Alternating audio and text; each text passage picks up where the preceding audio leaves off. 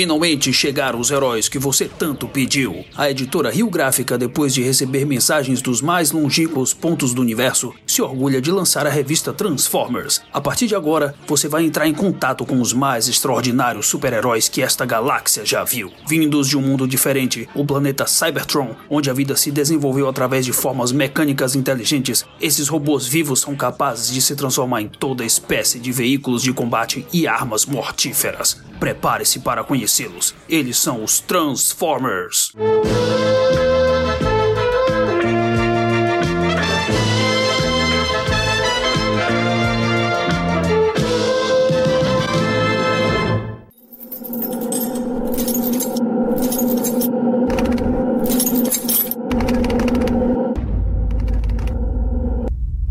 Os escapistas.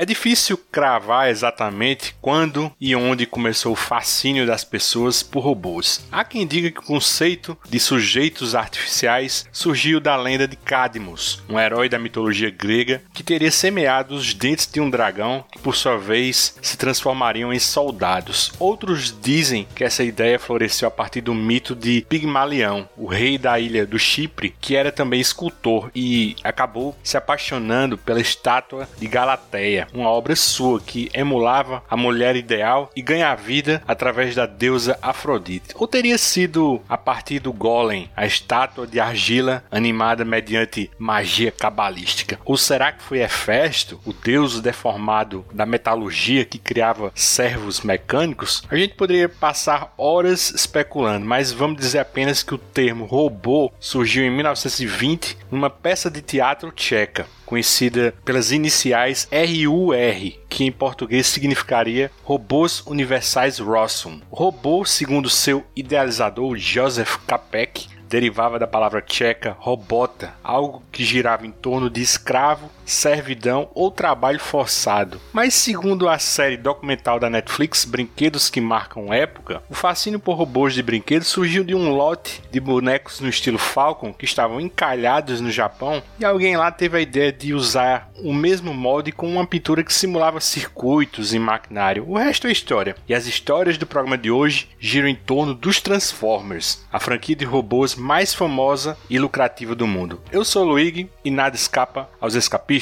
E nessa noite quente em Cybertron, eu tenho um prazer de receber ele tá sempre pistola. Um dia, provavelmente, ele vai se transformar num canhão de fusão atômica. Maurício Dantas.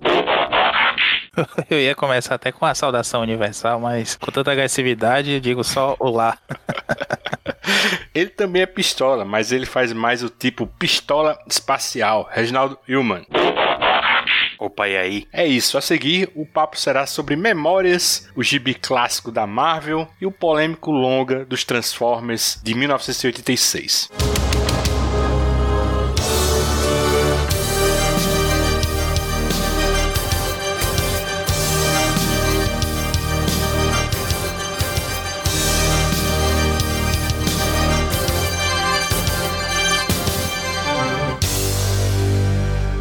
Mais do que os olhos podem ver. Como várias linhas de brinquedos de sucesso nos anos 80, os Transformers têm um início bem parecido. Né? Se você for atrás, tanto princípio dos comandos em ação, quanto de He-Man, que foram outros dois gigantes dessa década, tiveram histórias de origens idênticas, né? Ou seja, inicialmente os Transformers são concebidos como um produto praticamente pronto e acabado, mas sem uma alma, sem uma identidade que conectasse seus eventuais consumidores àqueles robozinhos que podiam virar carretas, automóveis, pistolas, aparelhos de som, caças bombardeiros, dinossauros.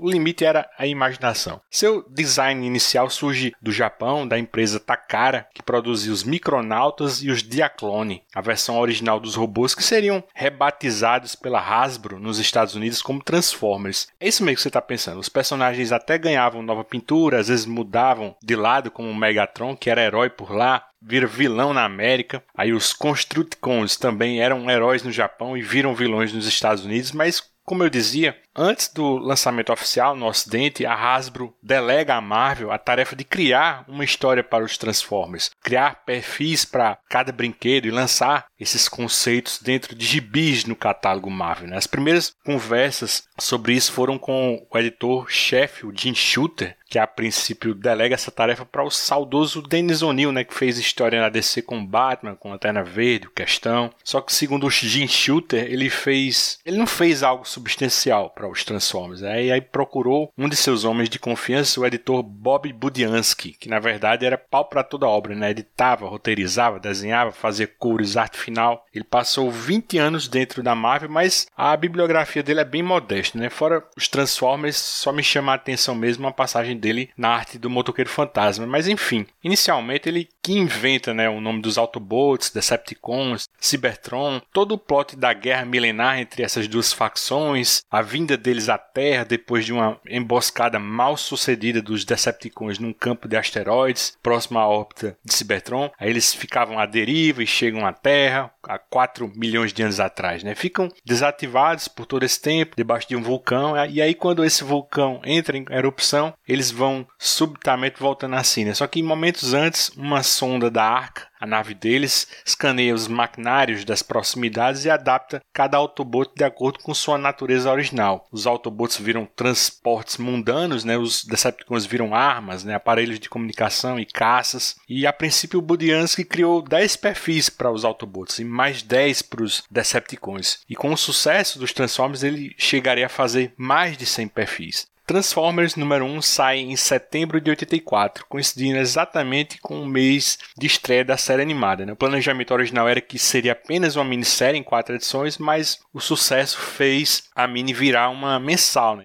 Essa mensal duraria 80 edições e seria encerrada em 1991. Aqui no Brasil, nem demorou para sair esse gibi, saiu em 1985 pela Rio Gráfica Editora, ou RGE para os mais íntimos. Durou só 12 edições até outubro de 86, depois foi para a editora Globo, que publicou em 87 mais 10 números. Maurício, de nós três aqui, você é seguramente o mais apaixonado por Transformers. Você ainda acompanha os gibis, compra o boneco, tá em dia com a animação nova na Netflix. Eu queria saber como o folclórico Maurício Dantas, reclamão de hoje, enxerga esses gibis iniciais dos Transformers aqui no Brasil. Eu me refiro às trocas de nomes, cores nas capas, enfim. Você lembra de ter tido contato com esses gibis ou você só pegou depois de velho, né? Aproveita e tenta resgatar pra gente teu contato inicial com essa franquia. Rapaz, meu primeiro contato com Transformers foi um dos meus primeiros contatos com gibis fora de Turma da Mônica, por coincidência. Tinha uma biblioteca na, na escola que eu estudava e recebia sempre aquelas doações, né? Os pais que soltavam lá os gibis, alunos mais velhos que se desfaziam da coleção e tudo mais. Ia tudo pra biblioteca lá do, do pessoal do primário. Eu tava o quê? Aí, primeira série, por aí. E nerd já desde, desde o berço.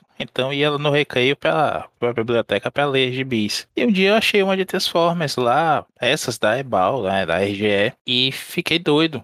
Adorei, foi justo. Uma história que, que me deixou bem ligado, assim, do, do finalzinho aí. A gente tinha um Homem-Aranha no meio também, e, e o Homem-Aranha tá com um uniforme diferente. Aí eu fiquei, esse é o mesmo Homem-Aranha que, que tem o desenho. Na época tinha o Homem-Aranha e seus incríveis amigos, né? que é o, a Flama o, e o Homem de Gelo. E eu não entendi aquelas coisas todas, mas me apaixonei pela história como um todo e comecei a ler outros gibis a partir daí. Como tinha um Homem-Aranha aí, no dia seguinte eu peguei gibi do Homem-Aranha pra ler e fui pra Marvel mais, até porque era o que mais tinha lá. Não sei quem foi o pai ou ex-aluno lá do meu colégio que fez essa doação, mas é por culpa dele que eu estou aqui hoje. E adorava. Depois, né, muito tempo depois, a gente tendo acesso ao material digital, nos anos 2000 a gente começa a ter acesso aí à internet e ver pelo menos como é o material, não tinha os scans ainda de muita coisa antiga, você começa a se chocar ao comparar, né? Por muito tempo ainda eu tive a, a primeira edição, que tem um Optimus Prime de cinco ou seis cores diferentes, né? O peitoral amarelo, a cintura vermelha, as pernas verdes e os braços azuis, um negócio desse. E é uma capa do Bill Sienkiewicz, bicho. A capa desenhada e pintada pelo Bill Sienkiewicz, que fizeram esse absurdo aqui, né? E a gente sabe, RGE, BAL, essa é uma época aí de, dos gibis que não se tinha muito respeito por isso, a gente já teve um Galactus verde e vermelho aqui antes também. É curioso você ver, principalmente as mudanças de nomes. Eu apaguei assim de tanto ler. Atualmente continuo lendo. Tô atrasado na, na IDW agora, mas eu li toda a continuidade anterior deles, até eles fazerem um reboot recentemente. Eu adorava, já, já falei bastante disso no, no Twitter e outras mídias aí. Quando eu adorava essa, essa versão da IDW, porque ela pegou o escritor da Marvel, da, da segunda parte da mensal, quando Bob Budiansky sai, a revista pinga pra lá e pra cá, e aí chamam o Simon Furman, que era o, escritor de Transformers no Reino Unido. Reino Unido tem aquela tradição de fazer os gibizinhos curtos, né, de oito páginas e tudo mais, estilo 2000 AD, heavy metal e tudo mais. Então, lá no Reino Unido, eles pegavam as histórias de 24 páginas e dividiam entre três histórias de oito páginas para sair ao longo do mês. E aí, o, a quarta semana, né, eles complementavam, porque estava saindo simultaneamente, não tinha como ir acumulando gibi para lançar, como a gente vê aqui no Brasil há muito tempo, né, lança três, quatro números no volume só. Eles faziam histórias originais, e o Simon Furman começa a escrever essas histórias originais para fazer o filler, né, da quarta semana ali, e dá tempo de chegar o gibi do mês seguinte para eles dividirem de novo em oito páginas e tudo mais. Só que a versão do Reino Unido é muito mais legal. Eles começam a contar assim arquivos secretos, o passado dos personagens, ou aventuras curtinhas mesmo que dão muito mais personalidade do que o que o Bob Budiansky e companhia estavam fazendo nos Estados Unidos. As vendas caíram chamaram ele para ir para os Estados Unidos. O Furman depois até escreveu A Mulher Hulk, fez uma série de, de gibis assim, sem muita expressão aqui pra gente, não chegou muita coisa aqui da abril dele, mas ele chegou a ter uma carreira de razoável sucesso lá nos Estados Unidos nessa época. E o Furman dá uma revitalizada legal, a revista só chega até o final, né, até os seus 86 números, se não me engano, 80, 80 e poucos, por conta do, da sobrevida que ele dá com essa pegada de considerar tudo que ele escreveu lá para Marvel UK, né, a divisão inglesa, e fazer as histórias andarem para frente, com mudanças, com mortes de personagens que já tinham saído mesmo da linha e tudo mais. E tanto é que ele é chamado para ir para IDW fazer duas coisas. Primeiro, relançar a nova continuidade de Transformers lá. Assim, ele faz tipo uma versão Ultimate, né, de todas as mídias dos Transformers ali e condensa tudo numa, numa nova cronologia, que depois ele vai ele vai sair mas vai ser muito bem tocada pelo pessoal que vem depois. E ele faz o Regeneration One. Os fãs chamam esse comecinho de Transformers de Generation One, né, ou simplesmente G1. Ele faz esse Regeneration e termina de contar a história que ele teria contado lá atrás. Hoje, é um, hoje em dia é um golpe comum nos quadrinhos, né? Não, essa é a história que eu ia contar há 20 anos e vou ter como contar agora. Vou lançar um filme com uma versão nova, né, de 4 horas aí, dizendo que é a mesma história de 4, 5 anos atrás. Mas ele faz isso, ele dá o final que ele disse que queria na, lá da Marvel e encerra a sua participação lá, mas o Transformers está bem essa segunda versão aí teve muita, muita controvérsia, Luigi, por conta da pegada.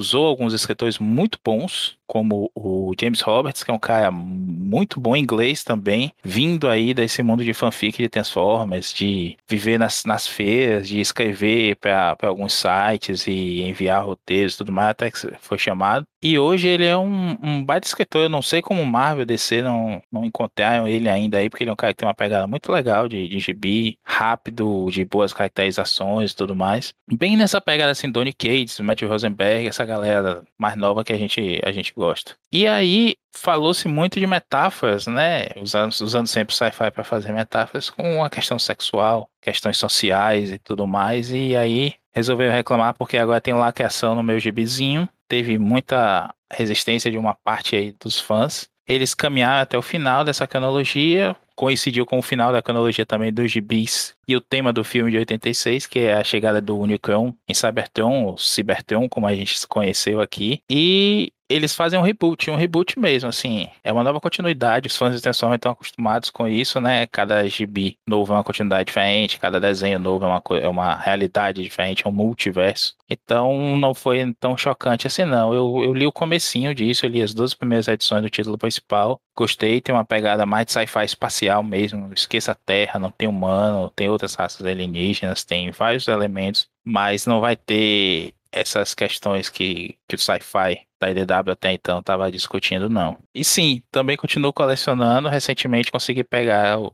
Meu primeiro Hot Rod, eu tenho raiva do personagem, acho que você também tem, né, Luigi? Por conta do que ele vem a fazer aí no filme. Mas peguei meu primeiro Hot Rod. Um cagão, velho. e peguei o meu. Finalmente consegui pegar um Greenlock e parece o Tiranossauro Rex do desenho animado também. São as minhas conquistas mais recentes aí na coleção. Mas é repetido, só muda a pintura ou é coisa nova mesmo? Não, esses são novos. Os moldes são novos. Eu tenho um outro Greenlock que é o do jogo, do Fall of Cybertron, que pra mim é o, é o mais bonito, é verdade, mas esse visual clássico do Greenlock não tem competição, não. Eu tinha que ter um desse na, na prateleira. Agora são, são dois. Ah, e o do Transformers Animated também. E aí, Reginaldo, o que você gosta tanto assim nos Transformers, né? Fala também sobre teu contato inicial com esses personagens. Então, né, eu também, assim, eu tava até pensando nisso quando a gente marcou de gravar tal, comecei a reler algumas coisas, né? Eu acho que é realmente assim uma coisa nostálgica mesmo para mim, assim, coisa de criança mesmo. Eu lembro de ter comprado a primeira edição da RGE, comprei, eu ganhei, não sei direito, eu acho que eu comprei sim. E eu achei muito legal aquele começo, né? Eu acho que para criança, robô é legal, carro é legal, as duas coisas junto então é mais legal ainda. Então assim, a ideia, a ideia né, o conceito de Transformers é muito interessante, principalmente para criança. E eu realmente eu tenho assim um lugar especial que eu guardo essas histórias assim. Realmente é afetivo que eu sinto por Transformers. Tanto é que toda essa parte que o Maurício fala aí nova, tal, eu não acompanhei, às vezes eu dou uma olhada assim, procuro ver o que está acontecendo, mas não tenho tanto interesse. Eu acho que a, Maurício, a, essa mistura aí que a, a IDW começou a misturar as franquias, né, Transformers com Com o Ron também, né? Separado eu gosto demais deles, né? Mas quando juntou eu não gosto. Tanto é que eles fazem uma relação dos Transformers mudarem de forma com os espectros lá do Ron, que é até uma sacada interessante, mas não me agrada não. Não acho assim tão interessante. Mas quando eu leio o gibizinho da RGE assim, eu tenho ainda a primeira edição aqui, ensacadinha assim, que eu vejo assim aquele formato pequenininho, assim, com todos esses defeitos, com os nomes trocados, assim, eu acho isso legal demais. Mas é realmente saudosismo. Eu não conseguiria avaliar, te dizer assim, é bom por causa disso, é ruim. Se for ver friamente hoje, analisar friamente, mesmo você pegar um leitor aí atual, é, é muito simplista a história, né? Mas eu acho um barato. Eu acho uma das coisas também que me atraem nas histórias antigas aí da, da G1 mesmo, eu acho que é a, a escala e a proporção. Você ainda consegue entender eles como máquinas, como máquinas gigantes, assim, robôs grandes também, porque também tem essa questão. Eles têm uma forma muito grande que pode ficar compacta, né, encolher, né, a ponto de virar uma arminha, né, e um robô gigante. E eu acho isso perceptível principalmente nesse começo, quando a coisa muda direto só para Cybertron, né, só para o planeta deles, você perde um pouco essa noção de escala, que é uma coisa que não, já não me atrai tanto, né? Mas olha, realmente eu não consigo explicar além da nostalgia, porque eu gosto disso. Assim. O Maurício falava da capa da edição número 1, né, que é do Bill Sienkiewicz, que é linda essa capa, né? Eu acho que ela daria um post assim bem bacana, sabe? Eu, eu raramente vejo essa imagem assim em alta resolução, parece que fica meio borrada às vezes, é difícil, mas assim é interessante que essa da RGE, assim, o, o Optimus Prime tá quase com uma camisa da seleção, Quase tá verde e amarela assim, alaranjado, né? Cola de samba, né?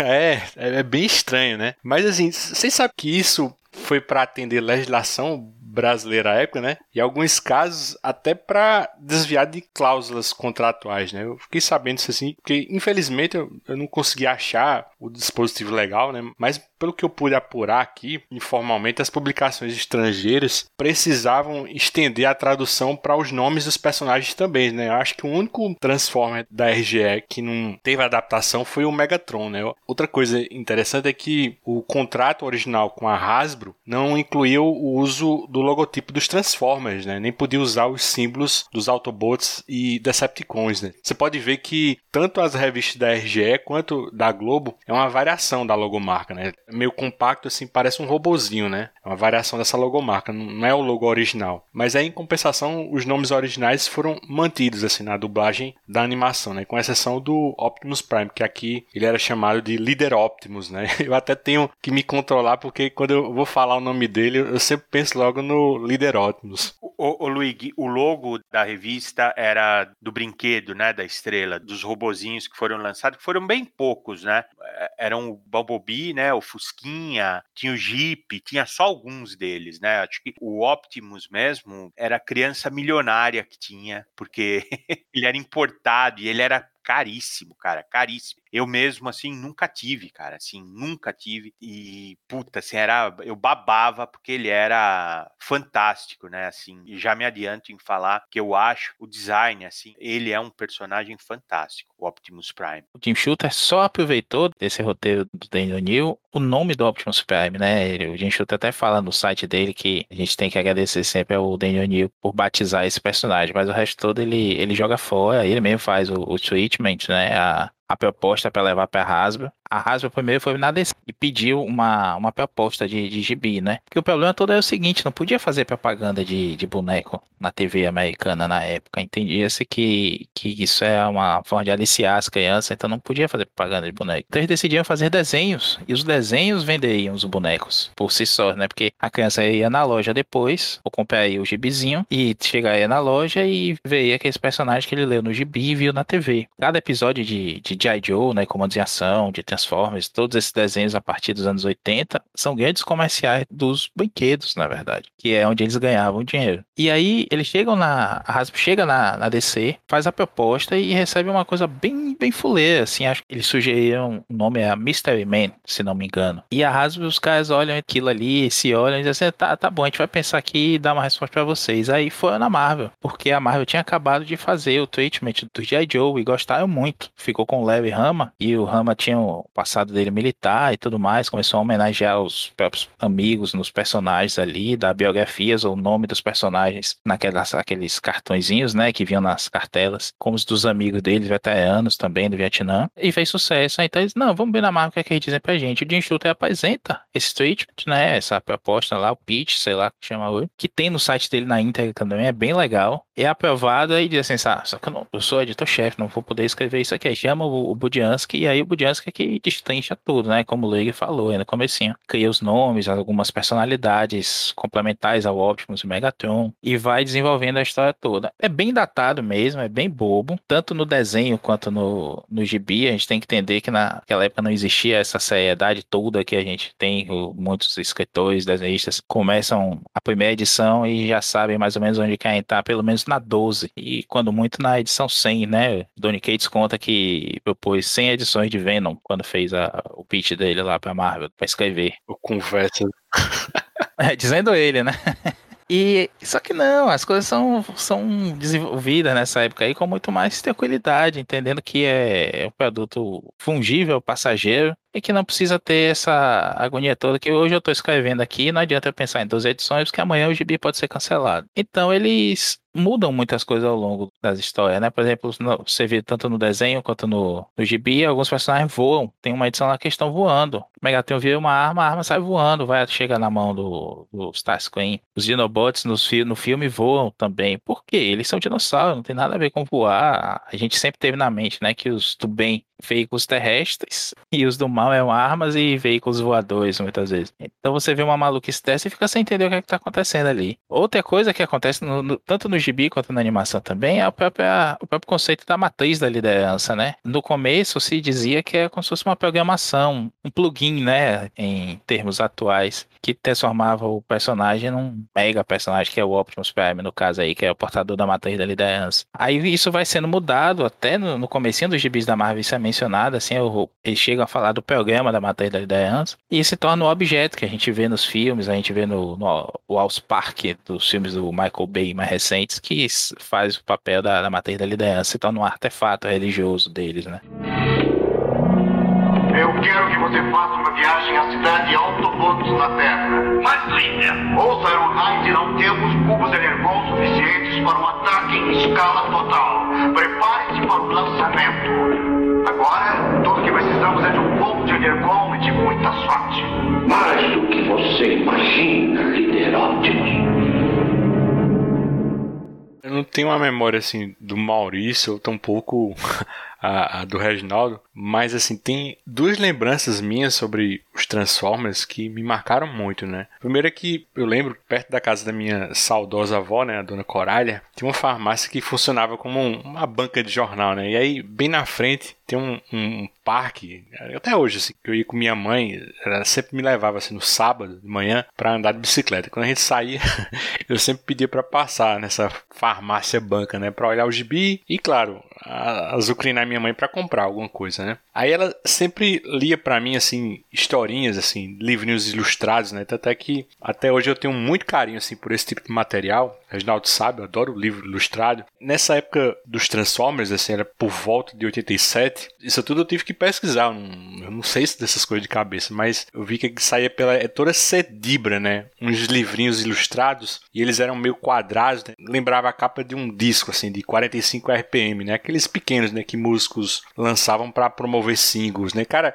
eu não sei exatamente quantos essa editora Cedibra lançou, mas pesquisando pra gente gravar, eu descobri que a editora americana chamava-se Kid Stuff. E, e, vejam vocês, né? Esses livros ilustrados saíam lá fora, tanto em versões assim com esses discos quanto com fitas cassetes, né? Daí tinha trechos da história que eram narrados assim em audiodrama, né, para incentivar a criança a ler, né, enquanto escutava o disco ou a fita, né? Eu só me lembro dos livrinhos, né? Não posso cravar, mas é quase certo que esse material multimídia não saiu por aqui no Brasil. Na verdade, eu, eu fiz uma varredura na internet e não tem praticamente nada assim sobre esses livros da Cedibra, né? Dos poucos que eu achei no Google Imagens, eu reconheci aqui o, o do Grande Rally e Optimus em Perigo, né? Mas deve ter outros, né? Curiosidade de velho, né?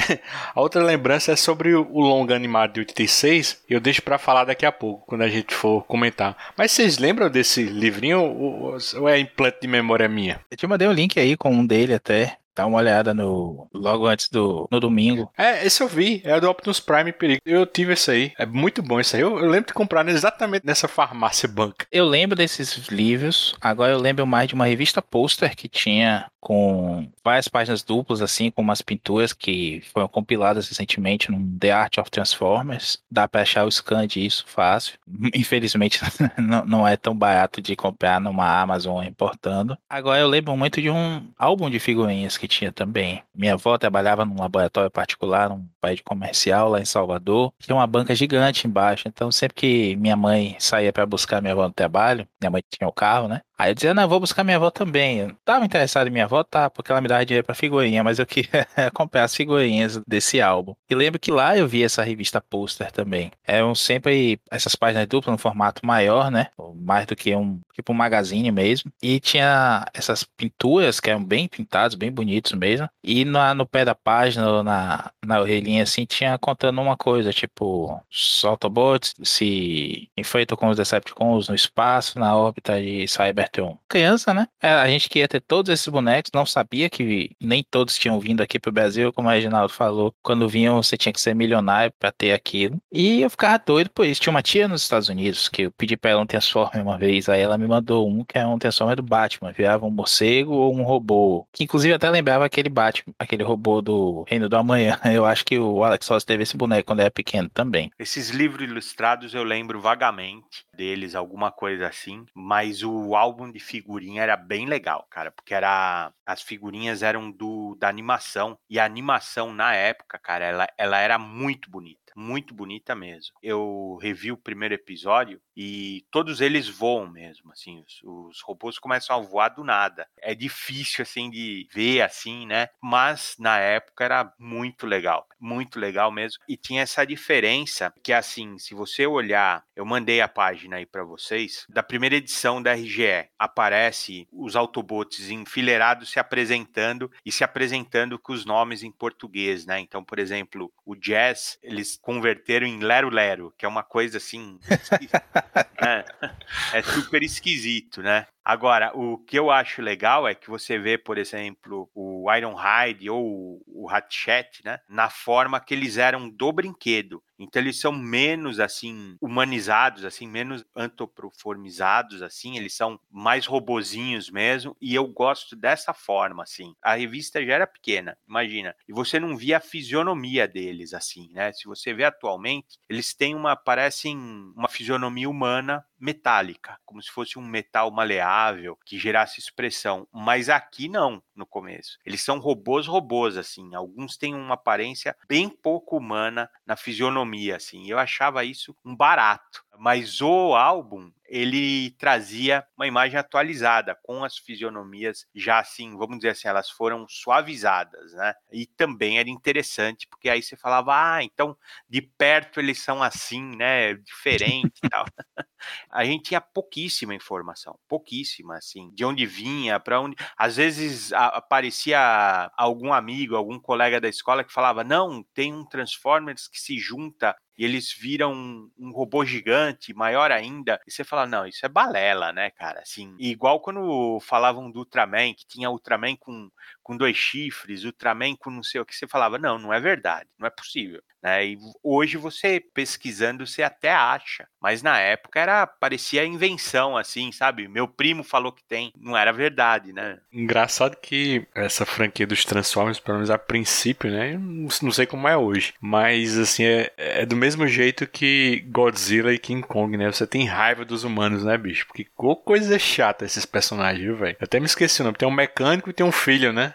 Como é a tradução deles? Eu não lembro como é que fica em português, mas é a família Witwick, né? É o Spark Pugly. É, aqui é Bob Centelha, né? E Buster Centelha. Centelha. Centelha.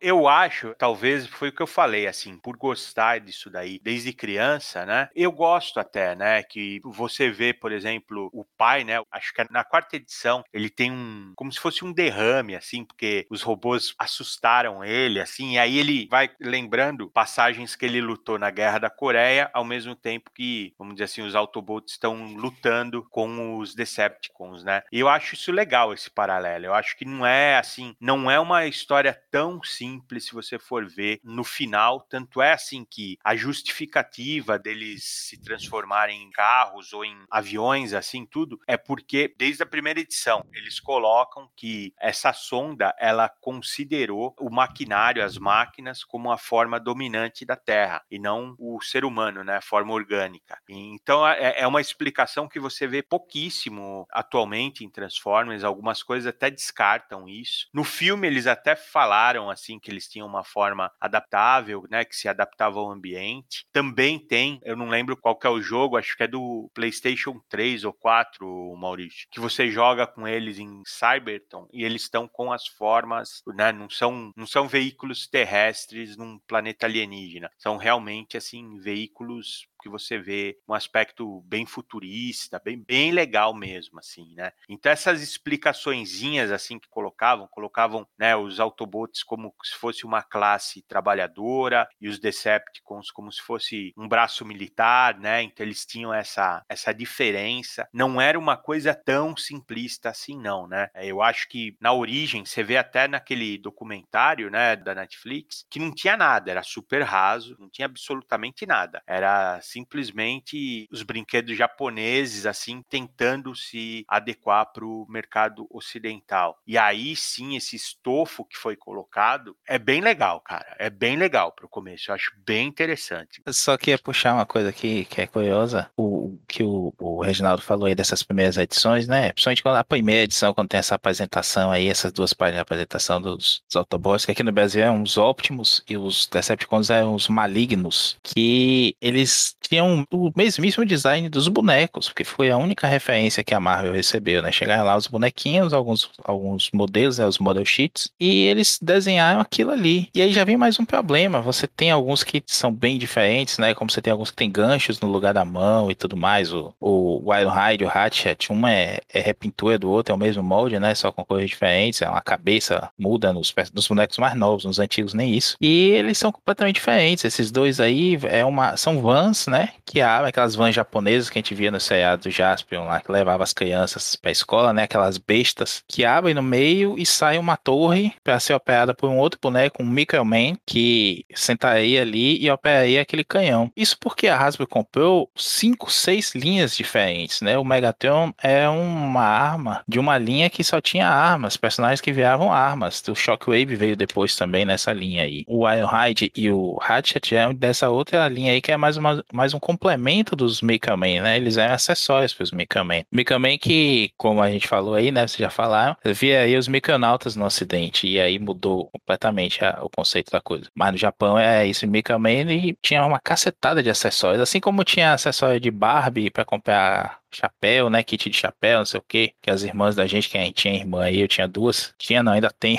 eu tive sempre comprar essas coisas aí. Os meus eram muito caros eu nunca ganhava. Mas enfim, quando a, a Hasbro vê a primeira edição, adora e tudo mais, mas vê isso assim, assim, não, vocês têm que fazer igual o desenho animado. O desenho animado também é da Marvel, da Marvel Studios, né? Marvel Productions. Só que a Marvel Studios, Marvel TV, não se comunicava com a, a Marvel Quadrinhos. Eles se achavam muito melhores, achavam que o quadrinho era um subproduto, servia só para pegar as ideias e fazer coisas muito melhores. Então não havia essa comunicação. Aí ao longo das edições, acho que a partir da terceira é que a gente já vê mais os personagens bem mais parecidos com o desenho animado. E homogeneizando aí essa diferença de, de séries diferentes de, de bonecos que foram compradas, né? Um caso curioso também é o Jetfire, que é um cientista que ele é um Decepticon e muda de lado para ser um Autobot. Isso é até explorado no, no desenho novo da Netflix, que é bem ruim. Você fala, perguntou até no começo, Luiz, tô respondendo só agora. É bem ruim esse desenho novo, mas todo fã de Transformers já tá acostumado a ter adaptações péssimas e saber que é fã pelo que tá na sua cabeça, como o Reginaldo mesmo, que faz muito bem de ter menos acesso a essas diversas versões novas aí. Posso indicar algumas até no final aí do programa, mas a maioria, infelizmente, é melhor passar longe mesmo. E aí você tem o Jetfire, que ele é um boneco de Macross, na verdade, que aqui no Brasil ficou conhecido como Robotech, né, a Guerra dos Mundos. E o boneco é igualzinho ao caça Valkyrie, né, aqueles caças que viram robôs com aquela cara que é só um, visorzinho assim, meio triangular, com aquelas caveiras na, nas asas e tudo mais. Ele é um, um caça-valkyrie, igualzinho, só que mudaram na animação para evitar processo. O boneco eles conseguiram lançar assim, mas era completamente diferente do personagem que você via na TV. E aí a Marvel, em uma edição lá para frente, desenha igual ao, ao boneco. A, a Hasbro surta com medo de processo lá e eles correm para redesenhar o boneco todo assim. Segurou o gibi já tava para chegar na banca para poder redesenhar um personagem só que tava e refazer quase tudo. Enfim, são essas coisas assim que a gente vai percebendo, né, que não existe toda essa seriedade, essa cerimônia que a gente imagina que, que tenha na, nessas mídias. Muita coisa é, é, em cima da hora mesmo e vai aprendendo e as baixas legais absurdas que se tem, que se teve, né, para conseguir essas licenças todas, inclusive o próprio Macross é cheio de problemas agora, depois de trinta e tantos anos, é que conseguiram finalmente o licenciador no Ocidente e o licenciador no Oriente entrar em acordo para fazer um lançamento mundial, global, né, dos DVDs da série toda de Macross e, e seus derivados. Essa parte que você falou do boneco do Macross, conheci com a parte lá do documentário que é a saída da Takara de fazer desde o começo o, os designs, né, desse lado de Aclone, né, que vira os Transformers no, nos Estados Unidos. Aí quando a Takara sai da jogada, bicho, muda radicalmente assim os designs, né, do, dos bonecos e fica muito feio, né, bicho. Eu acho que você falou desse livro de arte é o Transformers Legacy, né? Eu vi, é lindo esse, esse livro. Tem um, o visual dos bonecos, né? Assim, os designs deles, que saía encartado nas caixas, né? Dos brinquedos. Pô, era, era bem legal. E aí, esse livro é bem completo, porque tem justamente essa parte, assim, do final da Takara, porque tinha um Transformer que ficava dentro de outro, né? Misturava com humanos, né? Aí teve uma parte lá com os insetos que não tinha nada a ver, que não se transformava em nada, né? Era bem, era bem complicado. E a Hasbro tentou baratear como pôde, né? Eles chegam num momento que eles começam a surtar lá e para não ficar relançando só os moldes, eles começam a fazer versões novas, tipo, inventam uma história que os Autobots tomam lá um combustível novo que eles descobrem e ficam mais mais poderosos. E aí eles perdem a capacidade de se transformar, eles viram os Action Masters. Aí lançam, são Action Figures mesmo, não se transformam. Tem umas articulações a mais. Então, eles têm que ir numa missão de um planeta lá e passa cinco episódios no desenho animado, que eles têm que usar uma carapaça para poder se passar por seis daquele planeta, o que nem faz sentido, né? Porque eles podiam escanear aqueles seis lá também, que são robôs muitas vezes, ou monstros, e fazer versões robóticas daqueles monstros lá, como os Dinobots é, mas fazer uma carapaça que parece um personagem humano lá, e dentro vem um Transformer pequenininho que em dois, três passos você converte. Então a Hasbro começou a fazer essas picaretagens mesmo, né? Para levar aí a, as vendas e tentar manter sem ter que pagar direitos para atacar é que tinha saído da jogada. A engenharia sempre foi japonesa, né? Até os bonecos hoje mesmo. Hoje, assim, de 3, 4 anos para cá, quando eles decidiram fazer essa, essa versão nova aí, que virou o desenho também da Netflix, mas até então existiam os bonecos japoneses e os bonecos americanos. A Takaya pode lançar no, no Japão, a Hasbro pode lançar no, no, resto do mundo. A Hasbro às vezes comprava alguns específicos da, da Takaya para poder lançar, principalmente uma linha sensacional deles, né, a Masterpiece, mas a Takaya comprava também os de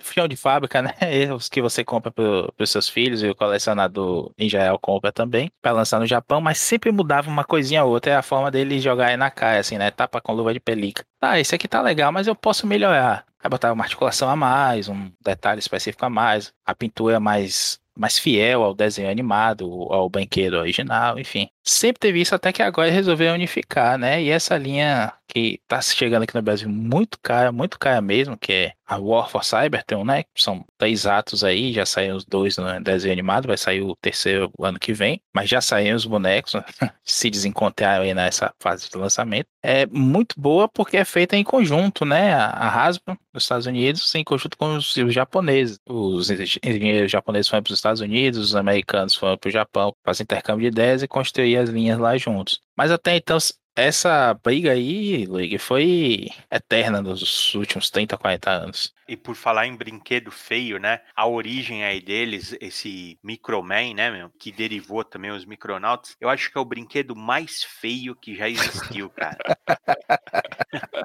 Ele é medonho, cara. Você vê assim, olha, cara, criaram os Micronautas assim por milagre, meu, assim. Porque é muito feio, cara. É muito feio. Ele tem uma forma humana, né? De homenzinho, vamos falar assim. Só que é esquelético e ele, no lugar das articulações, ele, ele tem encaixes, como se fosse macho e fêmea, né? Para você colocar ele na, nos veículos, assim, cara, mas é muito feio. Assim, é medonho. Aparece um pouquinho no, no, documentário, mas ele é horroroso. Ele já saía de fábrica como se tivesse sido, sabe, passou pela mão daquele menino do Toy Story, meio assim, que é o corpo de um, a cabeça do outro, né? O controle de qualidade era o. É Sid o nome do menino lá do, do, do primeiro filme, cara. Tem o Andy e o Sid, né? O Sid é, é o ruim, né? É, o que explodia os brinquedos, é. trocava a cabeça da boneca caranha. Era assim, o, o Microman saiu disso, cara. Então, assim, os Transformers já era uma derivação disso, cara. E outra coisa que eu ia falar ainda em relação a brinquedo, cara, chegava muito pouco aqui no Brasil na época, assim, anos 80, assim, chegava muito pouco. Mas você quer ver a, a amargura de uma criança, assim, a dor física que a criança sentia, é quando pedia assim um Transformers de Natal, cara, e o pai dava para ele um, um Gobot, sabe? Assim, o...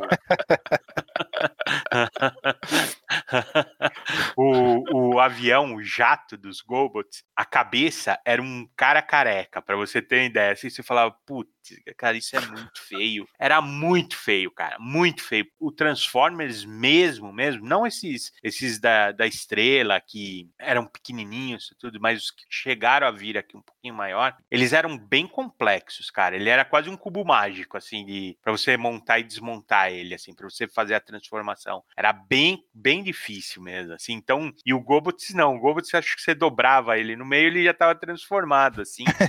é bem isso.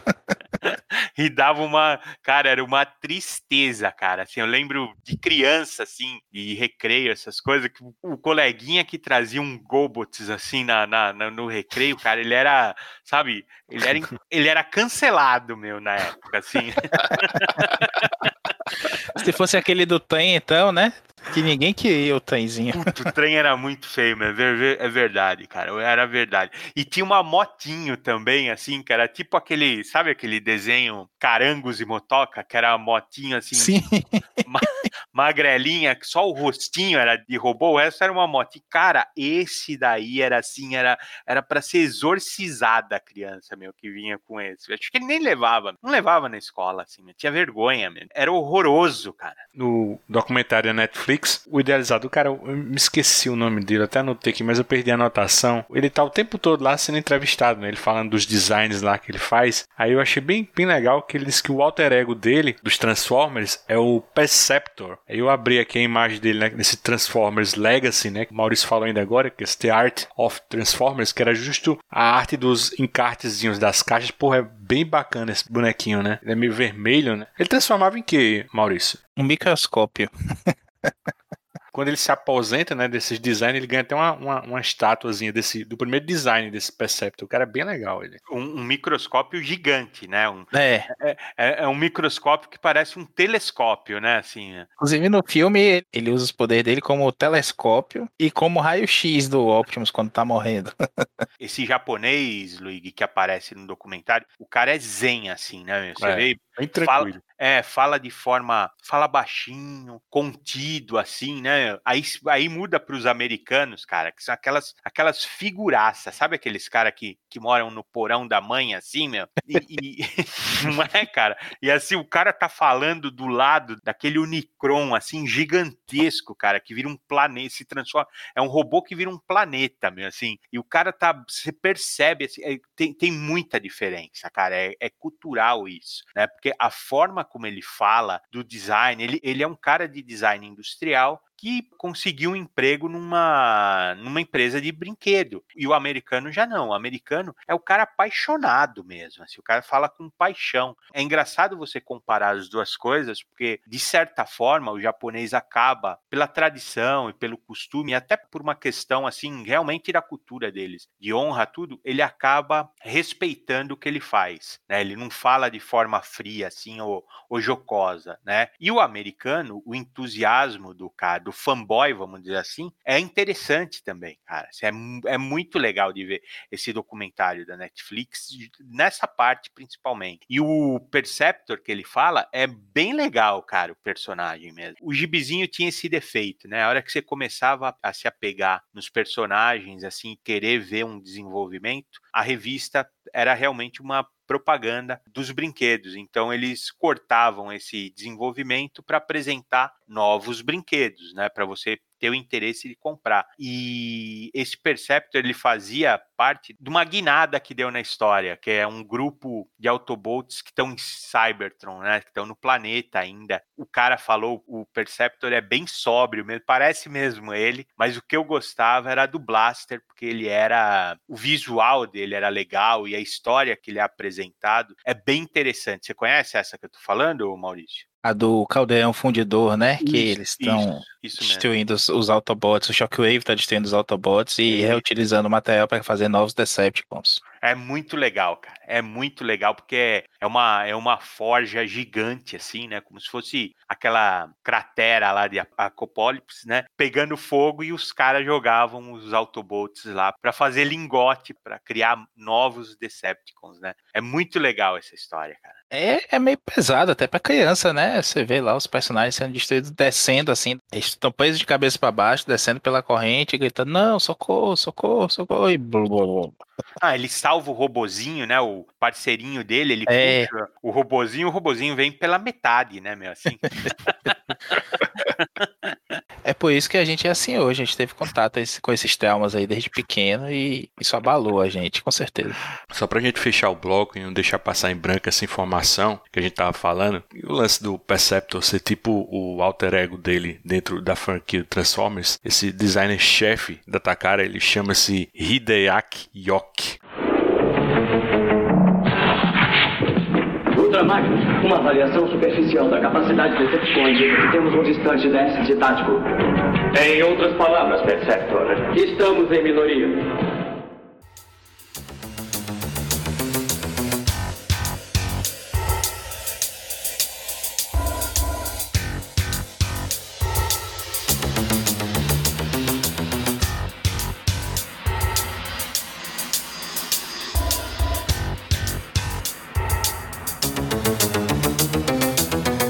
A saga de Red Chat. Puxando agora para o arco desse gibi que a gente selecionou para discutir, na verdade, se descontar a ideia da mini original em quatro partes, narrando a origem dos Transformers, isso é bem dizer o, o, primeiro arco da revista, né, que saiu entre as edições 5 a 8. São escritas pelo Bob Budiansky, né, com a arte do Alan Kuperberg. Nas nossas conversas, o Maurício chamou informalmente de a saga de Hatchet, ou na tradução RG, a saga de Trinco. Hatchet só para contextualizar para o ouvinte leigo em Transformers, é o oficial médico dos Autobots, né? Ele não é guerreiro, nem tem equipamento ou, ou tampouco natureza de guerreiro. Reginaldo, você tem muito carinho por essa história, né? Diz pra gente o porquê disso e nesse embalo apresenta o enredo dela. Cara, é assim, acontece assim realmente, assim, passa as quatro primeiras histórias e tem uma guinada. Então você é como se você estivesse torcendo para os heróis e de repente todos eles foram derrotados, assim, porque é o que acontece, né? E os Decepticons passam, assim, a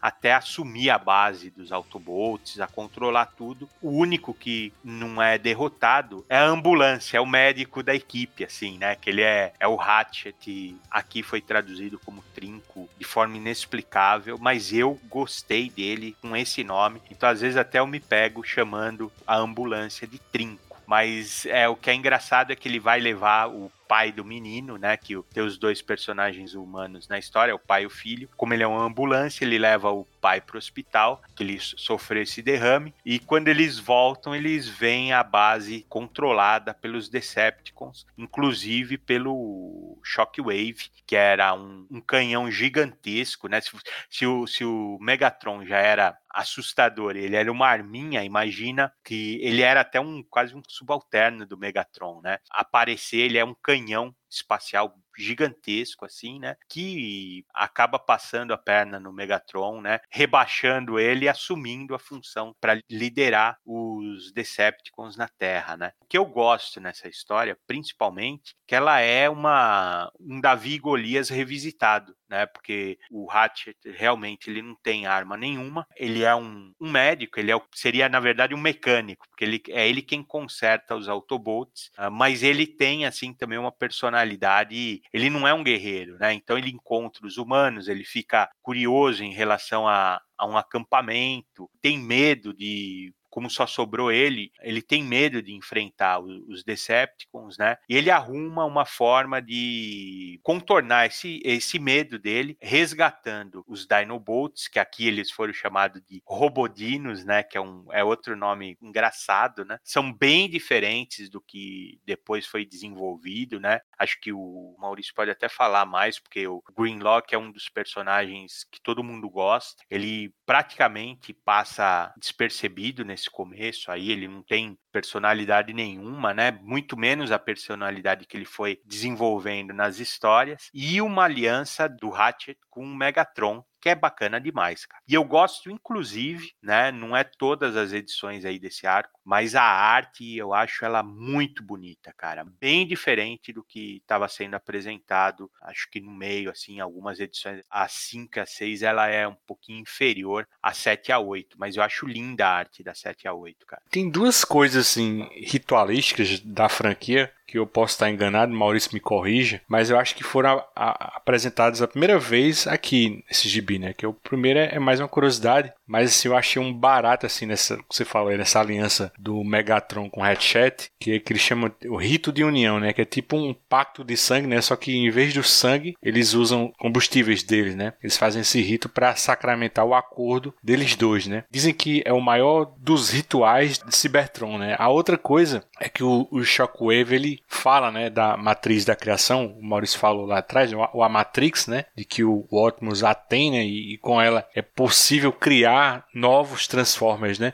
Maurício, você falou um pouquinho assim, mas eu, eu, eu queria pedir para você explicar um pouquinho melhor esse conceito da Matrix e até do próprio Energon, né, Energon, não sei como a pronúncia, que são tão importantes, né, para essa mitologia, né. Bom, o, o Energon, né, apesar de escrever com G é, pronunciado como se fosse um J, essa é uma, uma maluquice aí desde os princípios da, da franquia. Mas eu, fala, eu falei por muito tempo, inclusive tem uma trilogia, são três, três séries consecutivas, se chama trilogia é, Energon, mas para mim sempre foi Energon, até eu entender que é Energon mesmo. E é o combustível deles, né? Enquanto no quadrinho ele é muito mais refinado a partir das nossas fontes de energia fósseis, elétricas e tudo mais, de uma forma meio até com pouca explicação mesmo, a gente apenas aceita. Na, na série de TV se usava a energia da Terra, como eles dizem nos primeiros episódios, e fazem cubos de energia roxa, né? Que são eh, armazenados lá e, e estocados na, nas bases deles, que explodem, às vezes são bem voláteis e tudo mais. E aí tem uma coisa que é bem curiosa, que é a, a, diferença de abordagem entre o desenho animado e o quadrinho. É como se fossem já saindo paralelamente, né? A, a série na TV e o quadrinho nas bancas ao mesmo tempo, mas com duas realidades, duas histórias completamente diferentes sendo contadas. Como o Reginaldo falou aí, o, o Greenlock começa nos quadrinhos de uma forma muito apagadinha aí, ele nem tem falas, né? Acho que tem uma fala só. Um outro Dinobot, que é o Slag, tem mais falas do que ele, que é o, que é o, o primeiro que é encontrado pelo Hatchet até curiosidade, ele, eles estão na Terra Selvagem, né? Nessa época fazia parte da, da cronologia da Marvel. Então eles estão na Terra Selvagem. O computador da Arca escaneia o Shockwave na Terra Selvagem e entende que a raça dominante na Terra Selvagem são dinossauros. Então eles não viram robôs carros, né? Eles viram robôs dinossauros por conta disso, que é uma, uma sacada bem legal. Quando a IDW foi adaptar isso, explica que a Arca ficou aqui por milhões de anos, né? Adormecida enquanto o planeta se formava e tudo mais. Mas o Shockwave desperta antes e aí a Arca desperta os Dinobots. E nessa época que está, existiam os dinossauros, é a raça dominante, né? Então não é na Terra Selvagem no presente, mas é há milhões de anos, com dinossauros coexistindo aí, com a chegada do Shockwave. E por isso eles se tornam Dinobots, vem o asteroide, o meteoro, e deixa eles inativos, não os destrói, e só muito tempo depois eles são resgatados da Terra. E a matriz tem esses dois nomes no começo, né? A matriz da criação e a matriz da liderança em alguns momentos são tratados com duas coisas diferentes, como se fossem programas, né?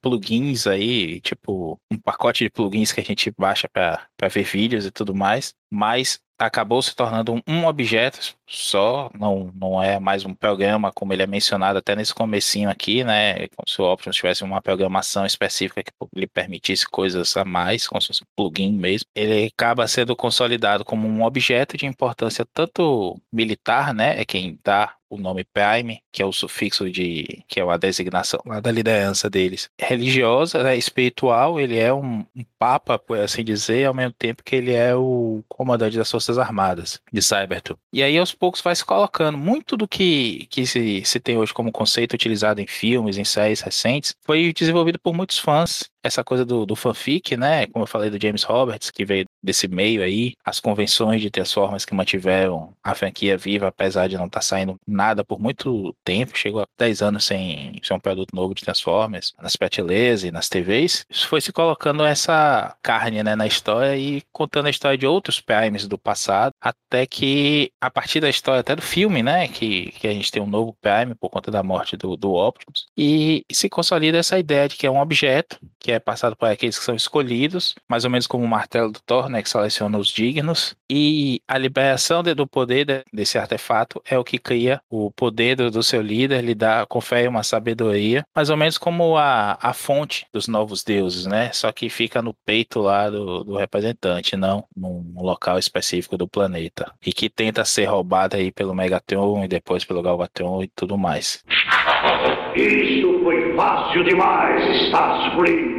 Reginaldo, mas como é que essa história acaba, né? O confronto com o Shockwave, ele chega a acontecer, né? O que, é que o Megatron faz para vencer ele? Porque o Shockwave acaba sendo um tipo um, um, upgrade, né, do próprio Megatron, né? Vocês falaram atrás. Ele inclusive ele também se transforma numa arma, né? Só que numa arma espacial, né? Ele nunca chegou a ganhar uma versão terrestre, né? O aspecto dele é, é o original mesmo, né, dos tempos de Cybertron, né? Por sinal, a capa dele na edição 8, bicho, eu acho muito foda, velho. É aquela estão todos mortos, né?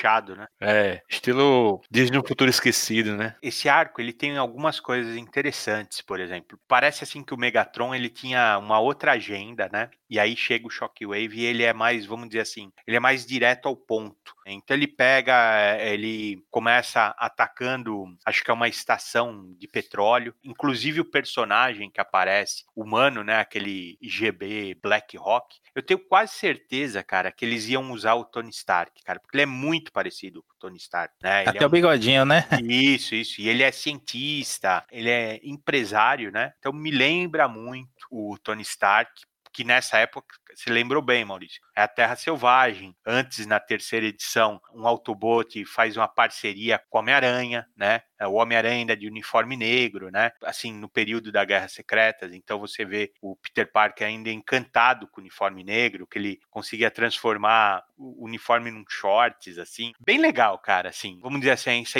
interação com o universo Marvel. É daí que começa a aparecer, né, desse arco aí de histórias. Nós estamos falando que começa a aparecer uma resistência humana. Então, uma das vítimas aí dessa invasão do Shockwave acaba depois desenvolvendo como se fosse não é um, um, exoesqueleto porque são fitas como se fossem microchips numa fita que ela se veste com essa fita e acaba tendo poderes eletromagnéticos assim né? Mas é o começo dos humanos lutando contra os robôs né? Então tem várias partes legais nessa história que nem o confronto mesmo do Megatron que ele está se recuperando do combate que eles derrotaram os Autobots. Quando ele ainda está quase se recuperando, então ele não está pleno, ele acaba desafiando o Shockwave e tomando uma sova, né, uma surra bem legal também, né? Que foi o que eu falei, aquela coisa da escala, né? Eles lutam na cidade e aí invadem um campo de futebol americano, um joga uma caixa d'água no outro, assim, aquela caixa d'água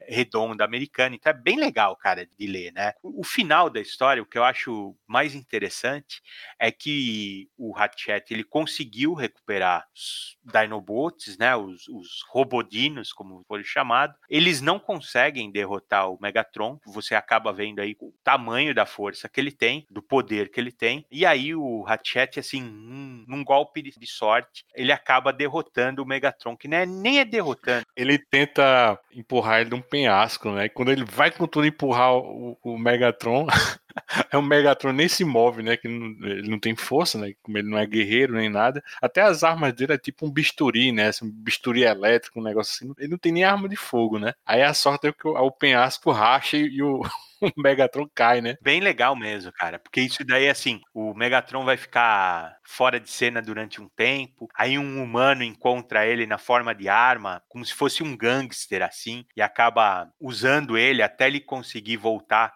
a se transformar em robô, assim. Cara, o desenvolvimento, é isso que eu tô falando, esse desenvolvimento da franquia na mão da, da Marvel é, foi muito legal, cara. Foi muito legal o começo. Tem seus tropeços, eu, eu reconheço. O Maurício estava falando da história do Jetfire. No gibi é completamente sem pé nem cabeça, não é, Maurício? É esquisito esse começo dele, assim, é, é derivado ainda dessa história, tem um desenvolvimento, mas ele é um personagem tão bacana, né? Ele é um convertido, vamos falar assim, né? E no gibi praticamente sumiu. E aí eu, é o que eu digo, assim, depois de um tempo você, se acompanhando esse desenvolvimento, era interrompido e começava um outro arco. Depois ele até lá na frente podia se juntar, então foi o que eu falei, aquela equipe de Cybertron, né, de, de Autobots que estão lutando ainda em Cybertron, eles acabam vindo para a Terra e aí eles se as equipes se encontram, mas isso é bem lá na frente, assim, né? Esse arco aí de quatro histórias eu acho ele bem assim enxutinho, assim, bem direto ao ponto, bem inusitado, ao invés de ser assim uma coisa assim simplória, né, de robôs lutando, é um golpe de sorte. Então, cara, eu adoro esse arco. Cara, adoro, eu gosto demais. E bem esse gosto Marvel mesmo, né? De mostrar as pessoas lá. Tem um momento que o Hatchet e o Spark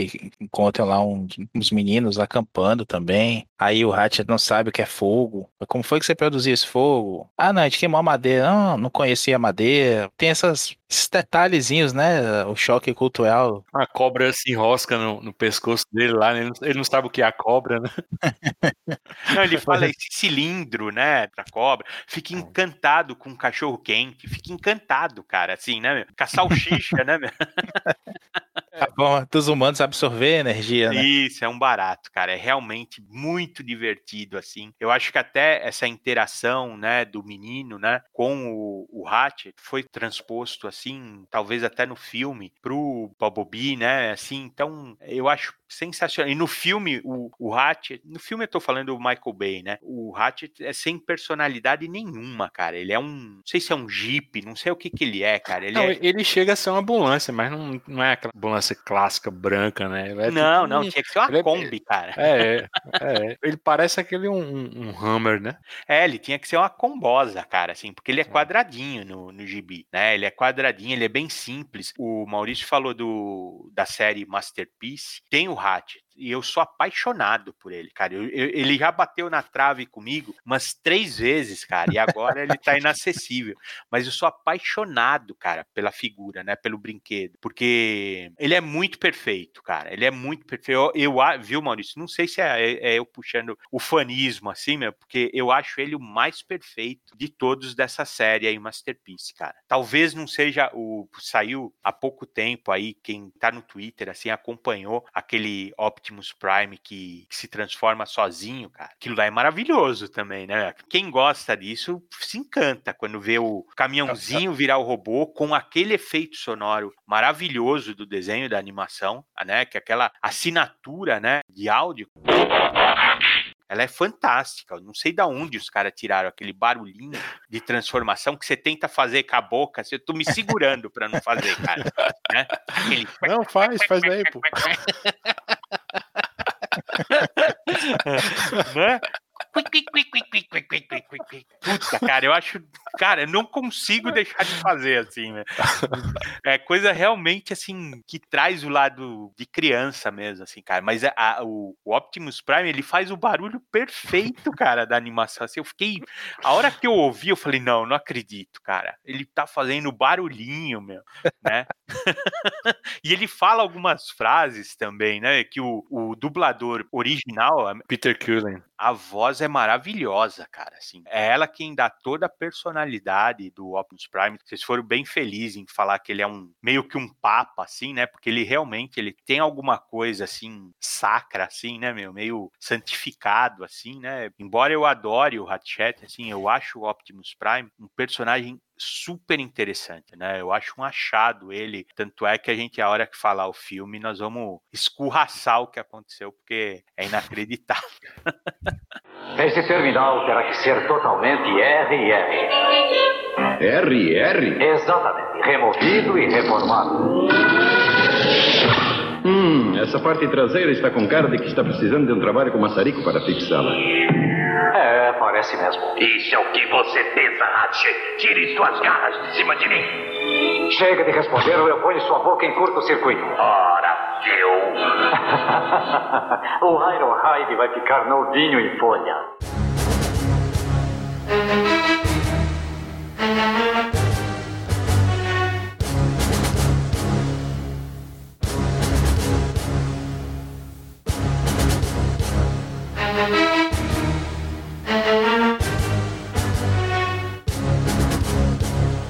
A saga do Unicron. Eu falava mais atrás que eu tinha duas lembranças sobre os Transformers que marcaram muito, né? A primeira é a dos livros da Cedibra. A segunda é que quando eu assisti a esse longa animado na Globo, aí pesquisando aqui, esse filme foi exibido numa sessão da tarde em 87, na Semana da Criança, assim, muito provavelmente em outubro, né? Em comemoração ao Dia das Crianças. A primeira meia hora desse filme é é uma carnificina de Autobots, né? A outra meia hora é uma carnificina de Decepticons, né? Era praticamente como ver um final de uma franquia, né? Sendo que ninguém estava preparado para isso, né? Ele tem direção do Nelson Tim. Transformers, o filme foi lançado nos Estados Unidos em 8 de agosto de 1986. Dizem que chegou a, a passar em alguns cinemas aqui no Brasil. Saiu em VHS em 87 nos Estados Unidos. Posteriormente saiu no restante do mundo, com exceção do Japão, onde só foi lançado em 1990. Foi considerado um fracasso de público, né? faturou menos de 6 milhões de dólares nos Estados Unidos. Esteticamente, na minha opinião, a, a direção de arte ainda está em dia, né? uma animação assim, eu acho muito bonita, bem cinética, né? bem produzida. Hoje em dia me incomoda a trilha sonora, né? Bacana pra se ouvir numa playlist no Spotify, mas no filme chega a ser um, uma cacofonia irritante, né? Não, não tem silêncios o filme a, e a música eu acho que destoa muito. Fora isso, eu, eu ainda tenho pequenos problemas, mas de modo geral, quando eu revi agora, pra gente gravar, eu ainda consegui me divertir, né? E você, Maurício, apesar do cagão do Rot Rod, você ainda curte essa animação? Fala aí do enredo dela. Ah, eu curto, curto. Você até deu risada quando eu falei que, que reassisti, né?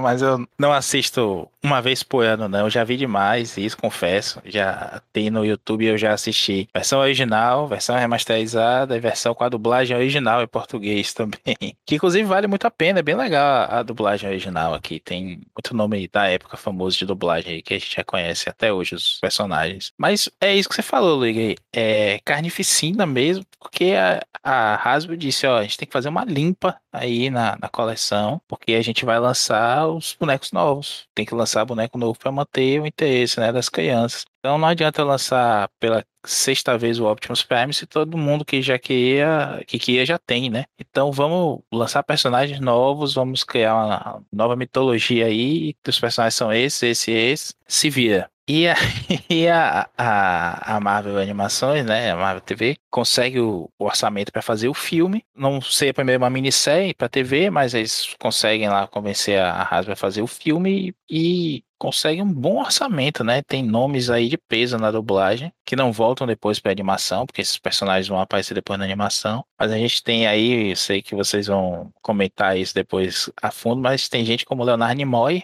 o, senhor Spock. A gente tem um dos integrantes do, do Monty Python, e a gente tem até o grande Orson Welles, que debaixo de muita remixagem aí da voz, deu vida ao Unicão, o Galactus deles, né? A história basicamente dá um pulo no, no futuro, a gente chega no, no distante ano de 2005, olha para isso, no qual os Autobots já estão bem estabelecidos na Terra. Eles têm uma cidade chamada Autobot City, e essa cidade está fornecendo energia, mais uma vez, né? Eles vêm para cá para a Terra, a Terra das energias renováveis que nós temos. Ainda tinha isso, né, Reginaldo? Uma, uma discreta lembrança lá de falar de, de ecologia, de poluição e tudo mais, de como a gente usa mal essas energias que nós temos, tendo esse conto de cautela, né, do, de Cybertron que exauriu as suas fontes. É, tem sim mesmo. Mas enfim, aí a gente vê que eles estão recolonizando Cybertron. Eles estão usando as duas luas de Cybertron como postos de defesa, né? Bases para retomar o planeta que está na mão do, dos Decepticons. Só que esse plano deles é, é, é, interceptado aí, né? Pelo, pelo Laserbeak, que é uma daquelas fitinhas cassete que fica no peito do Soundwave. E a nave que vem para a Terra dos Transformers é, é raptada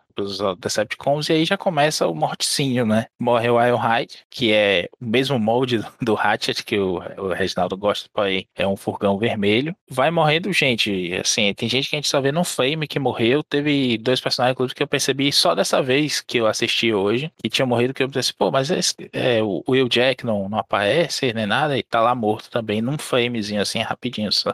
Eles chegam na Terra, na, em, na cidade Autobot, começam a, a destruir mais mais ainda, até que finalmente dá a entender que uma, um bom tempo de batalha se passa e os reforços de Cybertron chegam, que é o Optimus Prime, com a sua galera, né, que vem ajudar alguns personagens novos que estão aqui, que são o Springer, aquele que veio o helicóptero e o carro, o Cup, que é um soldado mais, mais velho, já tá meio cansado, assim, um modelo obsoleto, tá sempre rangendo e reclamando da vida, contando as glórias passadas dele, né, e o, o jovem neófito, guerreiro impressionado, o Hot Rod, carrinho aí de, de corrida. É o Toreto dos Transformers, hein, Maurício? É uma mistura do Toreto com o Relâmpago McQueen, né? Do primeiro filme. Isso.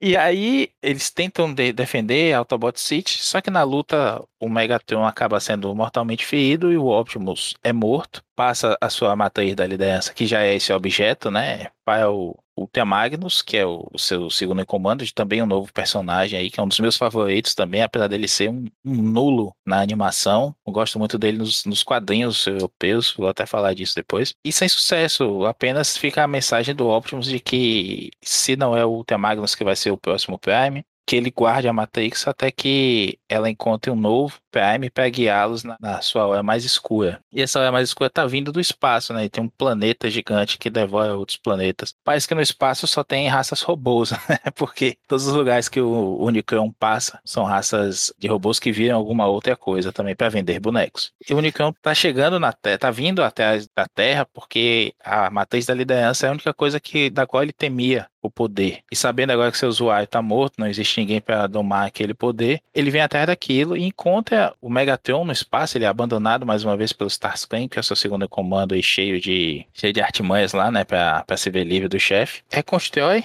a felta de Decepticons que morreu como novos personagens, novos bonecos, e dá a eles a incumbência de, de destruir a matriz da liderança, que eles acreditam que vai estar com, com o Ultramagnos, né, o Megatron. Via o Galvatron, dublado pelo, pelo Leonard Nimoy, e os demais se tornam cópias, né, soldados genéricos do Ciclonos e do Scourge. Eles vão atrás, mas o Megatron não deixa de ser Megatron, tenta ter aí também o seu novo líder, e é o Unicron, e tomar a matriz para ele, e usar esse poder para subjugar inclusive esse planeta. Só que no meio desse caminho aí os Autobots conseguem fugir, caem em um planeta, se separam em dois grupos, caem em alguns planetas aí meio complicados. Parece até o episódio 8 de Star Wars, né, que tem aquele arco ali do cassino e bem inútil pra, pra tema toda. Aqueles peixinhos robôs, né, bicho? Ah, é. Tem aquele, aquela cabeça, os, os Quintessons, né? Que, é, pelo visto, a ideia é fazer uns bichos lá, né? É um ser só com nove personalidades. Cada personalidade se manifesta em uma cabeça que, que ele tem, com os tentáculos. E tem um prazer lá estranho de matar os outros, jogar pros Charticons que são esses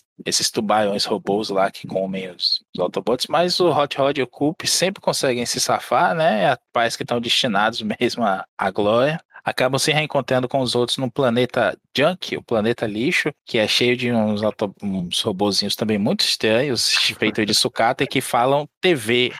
O, o, o idioma deles é TV. E ele só fala através de anúncios, inclusive anúncios da época, né? Não sei como, não lembro como foram traduzidos aqui, deve ter sido uma coisa mais genérica mesmo. Cara, eu acho que a parte mais constrangedora desse desenho é justamente desse lixão. Quando eles começam a fazer aquela dancinha, bicho. Tem dancinha, bicho, é. Eu ligo, você tocou num ponto importante aí. A trilha sonora, o som todo desse, desse filme é muito mal feito. Logo no comecinho a gente tem aí um prelúdio, né, do Unicão destruindo um planeta. E ao invés de ter aquele barulho grandioso de explosões e tudo mais, você ouve um barulho de mordida, aquele que tem todo desenho animado infantil de, de ursinhos Gummy e tudo mais. Não tem, no momento nenhum, som, efeitos sonoros e música e trilha sonora e tudo mais. Em nenhum momento te dá a, a noção exata do que está acontecendo ali. Não casa em momento nenhum. É tipo um, um filme do Almodóvar em que a música nunca faz sentido com o que você está assistindo, né? Os fãs aí do Almodóvar vão querer me matar por estar acompanhando com Transformers, de Transformers também. Mas é, é, essa impressão que eu tenho sempre. E essa falta de silêncio você definiu bem. Eu, acaba uma música, começa outra música. É, é um grande musical para vender também a trilha sonora, né? E a gente tem aí no final a batalha com o Unicron, na qual finalmente o Hot Rod consegue ativar a matriz da liderança e evolui, né, para o Rodimus Prime, se torna o novo líder dos Autobots. Mas eu sei que você tá querendo falar aí da, da luta bizarra na qual o Hot Rod, nosso herói, entre aspas, faz de tudo para que o Optimus morra, né? Ele é, parece que é um Decepticon ali, se metendo na briga, todo empolgado para que ajudar também. E o Optimus acaba morrendo porque é distraído no, no calor da luta pelo Hot Rod. Sempre heróico, né? O Optimus vai até o final ali, todo destruído. Mas não fosse o Hot Rod ali, existe até um quadrinho, tem uma linha de quadrinhos Transformers Timelines, na qual o Rodimus não interfere na, na luta ali. O Optimus continua vivo e, e o Unicron é vencido muito mais facilmente. Cara, mas eles se arrependeram muito depois disso, né? Dessa morte aí, né? Deu ruim, né? Porque eles iam apresentar essa nova linha de brinquedos, né? A linha de 86 e acabou que as pessoas não ficaram conectadas com esses novos personagens, né? Então foi daí para pior, né? Mas assim, eu acho que a, a, gente tá vendo agora o sucesso assim da série animada do Invencível, né? E eu acho que ainda que seja um, um colírio a animação, assim, se você colocar ela do lado desse filme de 86, olha, eu acho que ainda é, é, é superior, né? Você vê vê aquela primeira cena do Hot Rod com o Daniel, né, no comecinho, com o guri naquela prancha assim flutuante, assim, estilo de volta para o futuro, né, toda aquela movimentação, eu acho muito boa, bicho. E, a, e essa imensidão assim do Unicron, né, que você, você falou que era como o Galactus, né, mas é o Galactus quando ele tá transformado, né? Mas antes ele parece aquele mundo bélico, né, daquele do Mongo. Mas assim, o que eu quero dizer é que esse tipo de animação assim de super-heróis, porque Transformers é a história de super-herói, né? O Optimus Prime, é, na minha opinião, é tipo um Capitão América robótico, né? Esse tipo de animação em 2D é uma espécie em extinção, assim, no cinema, né? Claro, teve o Aranha Verso, mas é majoritariamente, assim, feito em animação gráfica, né? Embora às vezes parece que o Aranha Verso tá ali no meio do caminho entre o 2D e o 3D, né? Mas esse, esse 2Dzão, assim, raiz, assim, não existe mais, né? Pensando bem, a gente ainda tá num momento que a gente nem sabe se ainda vai existir cinema depois dessa pandemia, mas meu ponto é esse, assim, como eu queria ver esse tipo de longa animado, assim, do Transformers no cinema, né? Tipo o Cavaleiro das Trevas do Miller, que eu acho uma animação bem decente, né? Que ela é em duas partes, né? Que eu acho que é uma senhora animação em 2D, talvez a última boa animação que a, a, a WB fez, né? Mas sai direto em DVD Blu-ray, né? Não tem esse cuidado, assim. Você só, só vê, pelo menos antes da pandemia, só sair esses desenhos nesse estilo, né? A gente vê agora no Invencível, né? Invencível, puta merda. Eu assisto esse desenho, caramba, como dava para fazer um, um, desenho animado foda de super-herói e colocar no cinema, né? Pra gente assistir, né? E eu acho que o, Transformers, assim, de 1986 é um bom filme de super-herói, bicho. Tem esses excessos porque é feito pra criança, pô. Isso deve ter agradado, né? Mas ainda foi um fiasco, né? Eu ouvi dizer que que os pais ficavam meio receosos, né? Por causa do, do boca a boca, né? Porque dizia que tinha muitas mortes de, de personagens, né?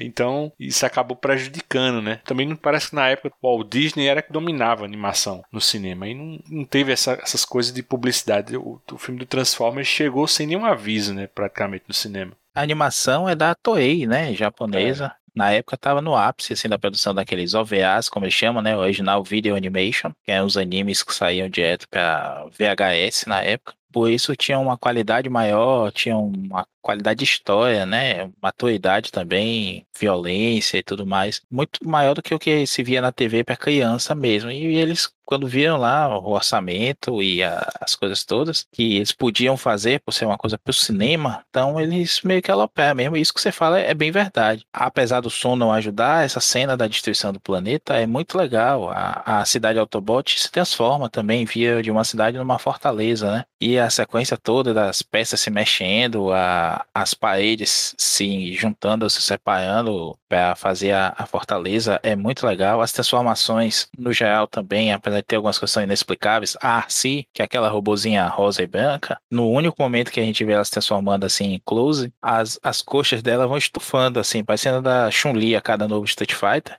E aí faz o fundo do carro, né?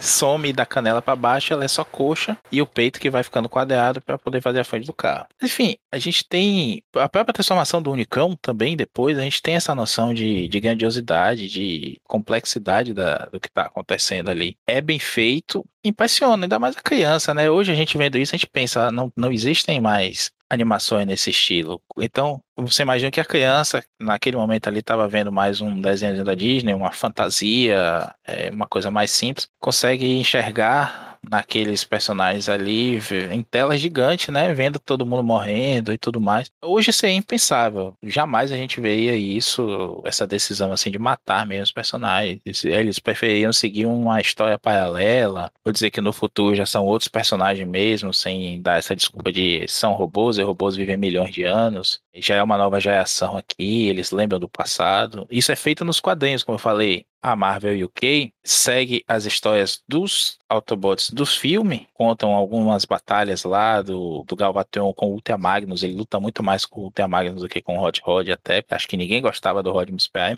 nem, no, nem do outro lado do oceano. Mas o pior é que é um, um boneco bonito pra pôr, bicho, ele tem um design bem bonito, não sei porque o, o, personagem não tem carisma não, bicho, eu acho. Ah, é bem legal mesmo, apesar de que ele é um, ele é um carrinho de corrida, né, como eu falei, um, um Relâmpago McQueen, e ele acaba vendo aquelas Winnebago que fazem sucesso nos Estados Unidos na época.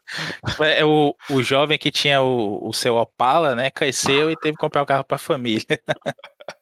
Mas sim, só, só terminando, a Marvel continuou contando a história do Optimus e todo mundo do comecinho da série, e a Marvel UK começou a contar a história do futuro e muitas vezes eles se encontravam, né, voltavam no tempo para evitar que uma coisa acontecesse ou porque o Galvatron voltou no tempo para pegar a matriz antes do, do Rodimus ser criado, então eles voltam também e aí interagem de alguma forma ou evitam interagir porque De Volta para o Futuro explicou que você não deve encontrar suas contrapartes do passado e seguiu esse, esse rumo do filme mais. Até que no finalzinho da, da mensal, só que é quando o Simon Furman vem da, da Marvel UK para a Marvel americana, ele adianta a história, adapta mais ou menos o que aconteceu no filme, mas não conta o que aconteceu lá, né, necessariamente. Mostra algumas transformações, mostra Rodimus e tudo mais, mas vai contar a história do Unicron por um outro prisma aí e encerra a história com esse arco também. E de novo, a IDW encerrou a sua cronologia de novo com, com o Unicron. Eu acho legal esse conceito do, do planeta destruidor aí, né? Algumas mitologias depois explicam que o Unicron e Cybertron são como o monitor e o anti-monitor da época da crise, que eles são irmãos antagônicos, né? Sempre estabelecendo o contato e uma rivalidade aí através de um equilíbrio de alguma forma. O desenho Transformers Prime, que tá na Netflix, inclusive, que é muito bom, começa com cheio de humanos também, Luiz, e crianças humanas bem bem de anime mesmo, mas ao longo do tempo vão, vai melhorando a coisa. E eles vão sumindo, vai tendo mais robôs e a série fica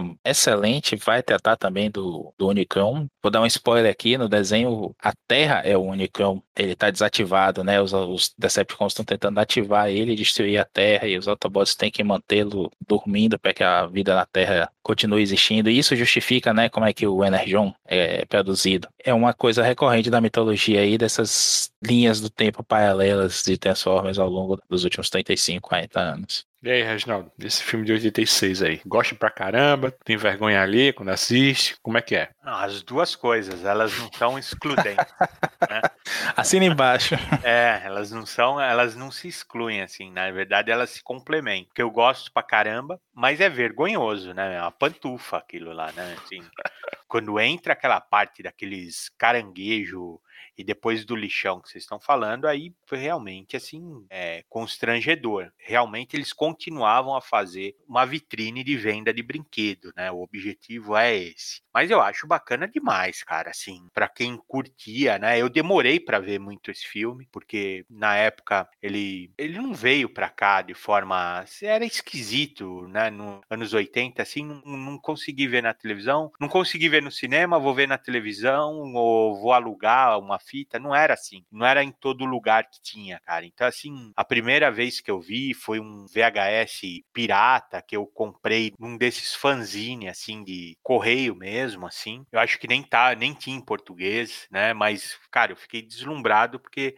a animação é muito bonita mesmo, é muito legal e as sequências, assim, né? A hora que o Optimus Prime chega na Terra, ele chega sangue nos olhos, assim, né? Ele chega puto da vida, ele, ele atropela os Decepticons, né? Na forma de caminhão. Quando ele parte para cima do, do, Megatron, aí ele vai, tipo num corredorzinho, né? Aí ele vai dando aquelas piruetas lá e disparando, que eu achava muito foda a onomatopeia do canhão disparando, né? Ele dando aquelas piruetas lá e, e, atingindo assim do alto, assim, perspectivas. Porra, que cena legal, bicho. Até hoje é legal aquilo aí. É, o, o Michael Bay tentou até reproduzir uma coisa parecida no filme, só que você fica uh, mareado, né? Você tem vontade de vomitar, porque é, né? É. é. muito, é muito pirado, né, meu? Não, muito ruim aqueles filmes, nossa senhora. O efeito que dá, mas tem uma sequência que é bem parecida, cara, né? Inclusive com o jetpack, olha, é chupinhado, cara. Até a fala, né? Ele fala one shall stand, one shall fall também no filme. Um permanecerá de pé enquanto o outro cairá é, é, muito legal, cara. O, o, conceito do Nicron, ele era grandioso, né? Assim, tanto é que acho que ele demora para se transformar no robô, né? Acho que é só no final que ele se transforma num robô, o planeta, né? E o planeta já é grandão, ele tem dois chifres. Vocês falaram do barulho dele mastigar, é porque ele tem uma boquinha, né? Não é uma boquinha, ele tem uma bocona, porque é um planeta, né? Mas proporcionalmente ele tem uma boquinha na frente, com os dentes assim, né? E você olha atrás, a hora que o planeta passa, ele também tem, né, meu? Tem uma uma saída, né? Ele tem uma, uma área de carga e descarga, né? Ele tem um, ele tem um, né, um buraquinho também para descarregar, né, o, o, entulho, né, meu? Então isso é bem legal, assim, eu acho, acho divertido, assim, é uma coisa é, desavergonhada, assim, né? Eu acho interessante mesmo tendo essa situação aí que matam o Optimus Prime, eu acho que é, que é um arrependimento, assim, terrível, cara, porque não, não era a hora de acontecer, foi mais realmente, assim, visando a mudança de linha e não tem justificativa, né? Porque não, não dava para substituir. Mesmo o, o, carro dos Griswolds aí que o, o Maurício falou, assim, não, não, tinha jeito, cara, de substituir. E é uma pena, realmente, assim, que você começa a ver um morre, outro morre, tem uns que morrem assim do nada, do nada, toma um tirambaço e, e, e sumiu da história, né? Mas o que eu acho legal também, a gente não falou até agora, eu não sei, eu acho que o Maurício até não gosta. Eu vi ele comentando alguma coisa, mas eu acho o Starscream um tremendo personagem, cara. Assim, eu acho, eu gosto muito dele, né? Porque ele é realmente o invejoso. Ele é o cara que na empresa vai te dar uma rasteira, assim, né? E ele tá de olho, né? Na vaga do Megatron, assim. E eu acho bem legal isso, cara. É e aquela coisa... voz dele é bem irritante, né? Bem. Isso, isso. Bem... É, sempre, cara, é, é, um barato isso. É, é, é uma produção de outra época, assim. Eu tenho, eu acho que eu comentei para vocês, né? Que eu tenho uma edição super de luxo, uma latinha, acho que é japonesa, assim. Essa eu guardo porque eu realmente gosto demais disso. Nem sei onde tá meu, meu DVD, mas eu, eu tenho guardado isso daí porque eu gosto muito mesmo. É, é realmente, assim, uma memória que você guarda com carinho, assim, né? Olhando, eu assisti também aí pra gente poder conversar, tem coisas realmente constrangedoras, mas foi o que eu falei, uma não exclui a outra. Né? Eu adoro isso, mas é constrangedor. Né? Inclusive, o Maurício está postando a foto aí do Unicron que eu desdenhei, cara, e ele é maravilhoso, meu. Você tem um planeta, assim, né? ele é um planeta que vira um robô, cara. É, é, esses conceitos, assim, né? Uma escala, assim, inacreditável, né? Eu gosto, sim, viu, do Starscream. Eu acho que ele funciona. Não gostava, não. Achava chatíssimo o personagem. Achava que ele só ia aparecer pra prejudicar os planos do Megatron. Tinha que ia torcer pelo Megatron, porque eu sabia que o Starscream ia prejudicar ele. Mas eu, eu gosto por conta da coisa mesmo. Ele é meio que um Loki, né, na história, assim. Que ele tá ali em volta e vai ter aí todo mundo para tentar sair por cima, mas vai dar errado e ele vai dar mal também. Então é bem ao mesmo tempo que é infantil, né? A coisa do cara, o personagem engraçadinho do mal que vai vai ser punido no final para ter aquela sensação imediata lá de, de crime e castigo para criança, quanto em histórias mais maduras, né, nos gibis, nos gibis mais atuais, até ele chegou até a se tornar líder de, de Cybertron ao lado do Bumblebee por um tempo. Outra, outra controvérsia da IDW, né, o Megatron chega a se tornar um pacifista em um momento, se arrepende das coisas que ele fez. Eu recomendo muito tanto esse arco, o Dark Cybertron, quanto a história anterior que se chama Caos, e é maravilhosa, assim, conta o passado deles, mostra o primeiro contato do Optimus, que é um policialzinho, assim, da, da cidade, antes de ser o Optimus, né, ele tinha o nome Orion Pax, e já é esse Capitão América sem o soro do super soldado, que é a matriz da ele. E ele é um cara certinho, policia as cidades lá que ele trabalha e tudo mais, e o Megatron é um minerador e se torna um, um gladiador para tentar subir de vida e começa, ele cria um manifesto, meio que um, não um manifesto comunista, não é isso, mas ele cria um manifesto de igualdade, diz assim, por que que nós somos diferentes? Só porque eu me torno um tanque, eu tenho que puxar pedra, só porque você é um avião, você vai ser um guerreiro, só porque você via lá, sei lá, um microscópio, você tem que ser um cientista. Não, você sua forma não define sua função, eles, eles têm esse funcionalismo, né? Então são várias camadas que vão, vão sendo colocadas ali e mostra essa amizade e inimizade do, do Optimus com o Megatron de uma outra ótica fica muito legal, bicho. Eu, eu lamento muito, assim, eu, eu li devagarzinho o último ano dessa cronologia, porque eu não queria que acabasse nunca. Trouxe muita coisa gostosa, muita coisa legal mesmo, que eu acabei comprando até em inglês, porque eu queria ter isso, não só em scan, isso nunca vai sair aqui, a gente sabe. E é uma coisa muito, muito legal. Por mim. Breve Mas deixa eu te perguntar, Maurício, teve um, assim, um, day after da morte do Optimus Prime, assim, eu digo assim, ele chegou a voltar à vida algum tempo depois desse filme, e, e só para complicar mais um pouquinho a tua vida, você falou muito, assim, sobre essas continuidades do, dos Transformers e tal, e me parece uma, uma, é uma bagunça tanto quanto é na DC hoje em dia, por exemplo. Mas, assim, existe um, um de Transformer, um acontecimento, assim, uma timeline, assim, existe algo assim organizado, assim, que um, um leitor, assim, que tá ouvindo o programa da gente aqui, assim, ah, eu quero ler um gibi do Transformer, e, assim, chegar e parece que é uma bagunça, assim, generalizada. E é, e é. O, o fã de Transformer de, de mais tempo, assim, sabe que é assim, aceita e, e segue o jogo, sabe? Mas com essa iniciativa aí do, dos videogames do PlayStation até que o Reginaldo falou mais cedo e o desenho Transformers Prime, são dois jogos, Reginaldo. É o War for Cybertron, que se passa durante a, a sessão do Megatron. O Optimus acaba, tem, acabou de se tornar o líder deles, né? E o Fall of Cybertron, que é justamente quando a guerra já está avançada, eles acabam com todo o planeta e decidem ir embora atrás de novas fontes e tentar sobreviver de alguma outra forma. Aí seria o início da, da cronologia e o, o, Transformers Prime, a animação, apesar de ter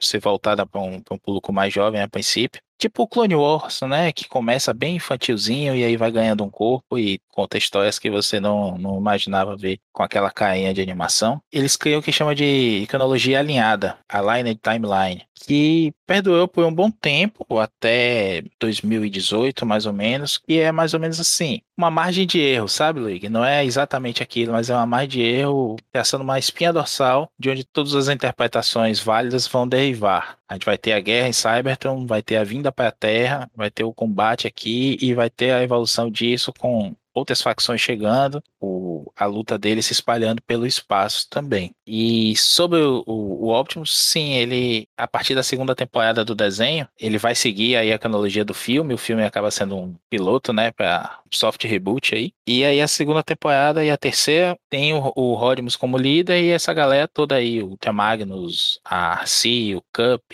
o Springer, vão fazer bastante parte aí, milhões de histórias, tem história que se torna humano, assumem outras formas também, vai aparecer um pouco desses pretenders, como eu falei, os Action Masters. Só que lá na frente vai ter uma ameaça muito grande que vai exigir que eles restaurem o Optimus Prime. Aí ele acaba voltando, assumindo de novo lá a, a matriz da liderança e fica com o Rodimus, mantém o nome de Rodimus também, mas perde o sufixo do Prime. Ele não perde a bomba que ele tomou para ficar Rodimus, não, mas ele deixa de ser o líder, ele fica muito mais como um segundo em comando mesmo, um trainee de Prime. E foi justamente por pressão até dos fãs, né? Que é icônico demais, como vocês falaram aí. O visual do Optimus Prime é, é, muito legal. Ele tem aquele, aquela cara de caminhão que a gente não tem muito aqui, né? A gente veio ter isso mais recentemente com a vinda das montadoras orientais todas, mas aquele flat nose, né, como eles chamam, bem quadradão e tudo mais, duas cores, como a gente via nos desenhos japoneses e achava que era por conta do Optimus, não, é porque os carros lá são assim mesmo, os caminhões lá são assim.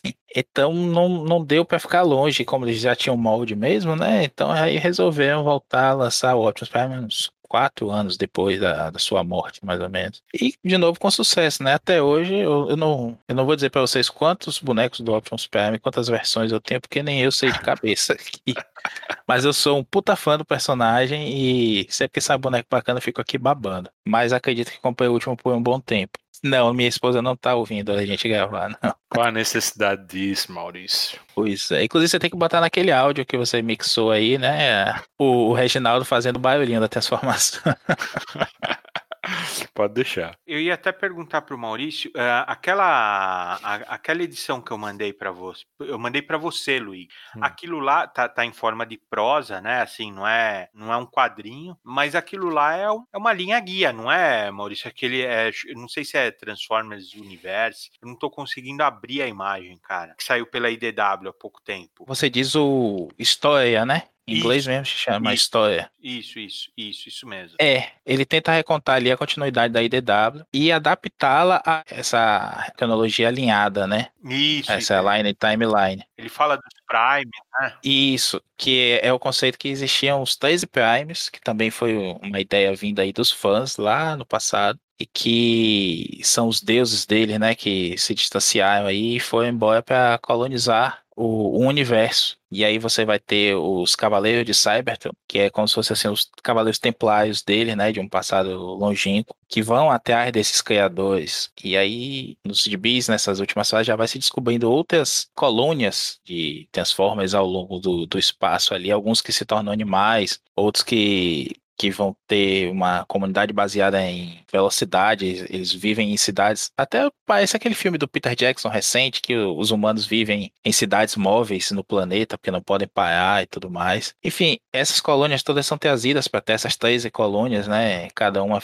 colonizada por um Prime, são trazidas de volta a Cybertron numa diáspora reversa, né? E aí, num desses planetas, eles, como eu falei, né, se tornam animais. Então, vai tentar pegar todos os personagens aí de Beast Wars, Beast Machines, diversas cronologias, personagens queridos para coexistirem, né? Nessa nova realidade, o Galvatron não é o, o Megatron transformado no futuro, né? Ele é um guerreiro antigo de uma Cybertron mais medieval, ele é um guerreiro tribal, assim, um líder mais tribal, numa época antes de haver essa unificação e ter sob o poder de um Prime. Não existiam facções ainda, né, Autobots e Decepticons. E ele vai voltar de uma desativação de muito tempo e tudo mais para encontrar um planeta completamente diferente. Então, ele tentou-se assim criar uma grande cronologia, né, mas que dentro daquilo os visuais podem mudar, como o desenho que veio depois do Prime, que é o Robots in Disguise, né, os robôs disfarçados, que já tem um apelo mais infantil, é um, um desenho que o Optimus morre no final do Transformers Prime, outro spoiler aqui, e o Bumblebee tá meio que tentando honrar sem ser o sucessor, né? Mas tentando honrar a memória do Optimus e tudo mais. Aí o Optimus vai voltar também aí nessa série. O Optimus sempre volta. Não adianta matar ele que ele vai voltar. Ele é chato. Então, é, essa é a espinha dorsal, meio como eu falei. Mas tem uma margem de erro bem grande aí para as abordagens de cada produto. E agora, com essa iniciativa da, da Netflix, eles voltam do começo da história para contar a queda de Cybertron, a vinda para a Terra e continuar como se fosse assim o episódio zero do desenho original, né? Não sei se eles vão continuar, eu acredito que não, até por ser um, um CG caro que eles já não estão gastando muito nesses episódios aí, tem pouca gente, aquelas coisas de, de desenho em CG, né? As ruas estão sempre vazias, não tem gente, não tem muito movimento, os moldes dos personagens se repetem dez vezes, você tem Bumblebee de todas as cores, você tem Starscream de todas as cores também. Beleza que os bonecos são assim, mas você vê isso tão repetido no desenho, fica chato. Pra gente fechar aqui, eu queria fazer uma pergunta para vocês. A gente, lá no comecinho do programa, falou que o, o, Perceptor era o alter ego do criador dos Transformers. Se fosse vocês, assim, qual é o Transformer que define vocês? Assim, você acha que é esse personagem aqui é minha cara? É o Hatchet o teu, Reginaldo? Ou não? Ah, cara, eu não saberia dizer, viu, meu, assim...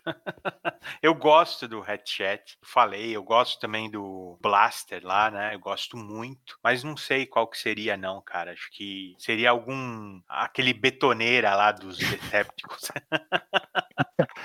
então vamos, vamos, facilitar. Qual é o teu favorito? Meu favorito é o Hatchet, sim. Por conta dessa história que a gente comentou, eu gosto demais dele, assim. Acho o visual dele bacana, né? Gosto muito, assim. Acho que é, que é impossível, cara, alguém não gostar do Optimus, assim. Tanto em visual, em aparência, como na personalidade, né? Eu até acho, assim, que eles sempre tentavam resgatar ele de algum jeito, assim, né? Ou trazer a memória desse personagem. Tanto é que aquele, acho que é Beast Wars, né, Maurício? Que tem aquele macaco lá, é, é ele é Primal alguma coisa, não é? É Optimus Primal. Aí, ó. Ele é o Optimus Prime com uma fantasia de macaco, imagina isso.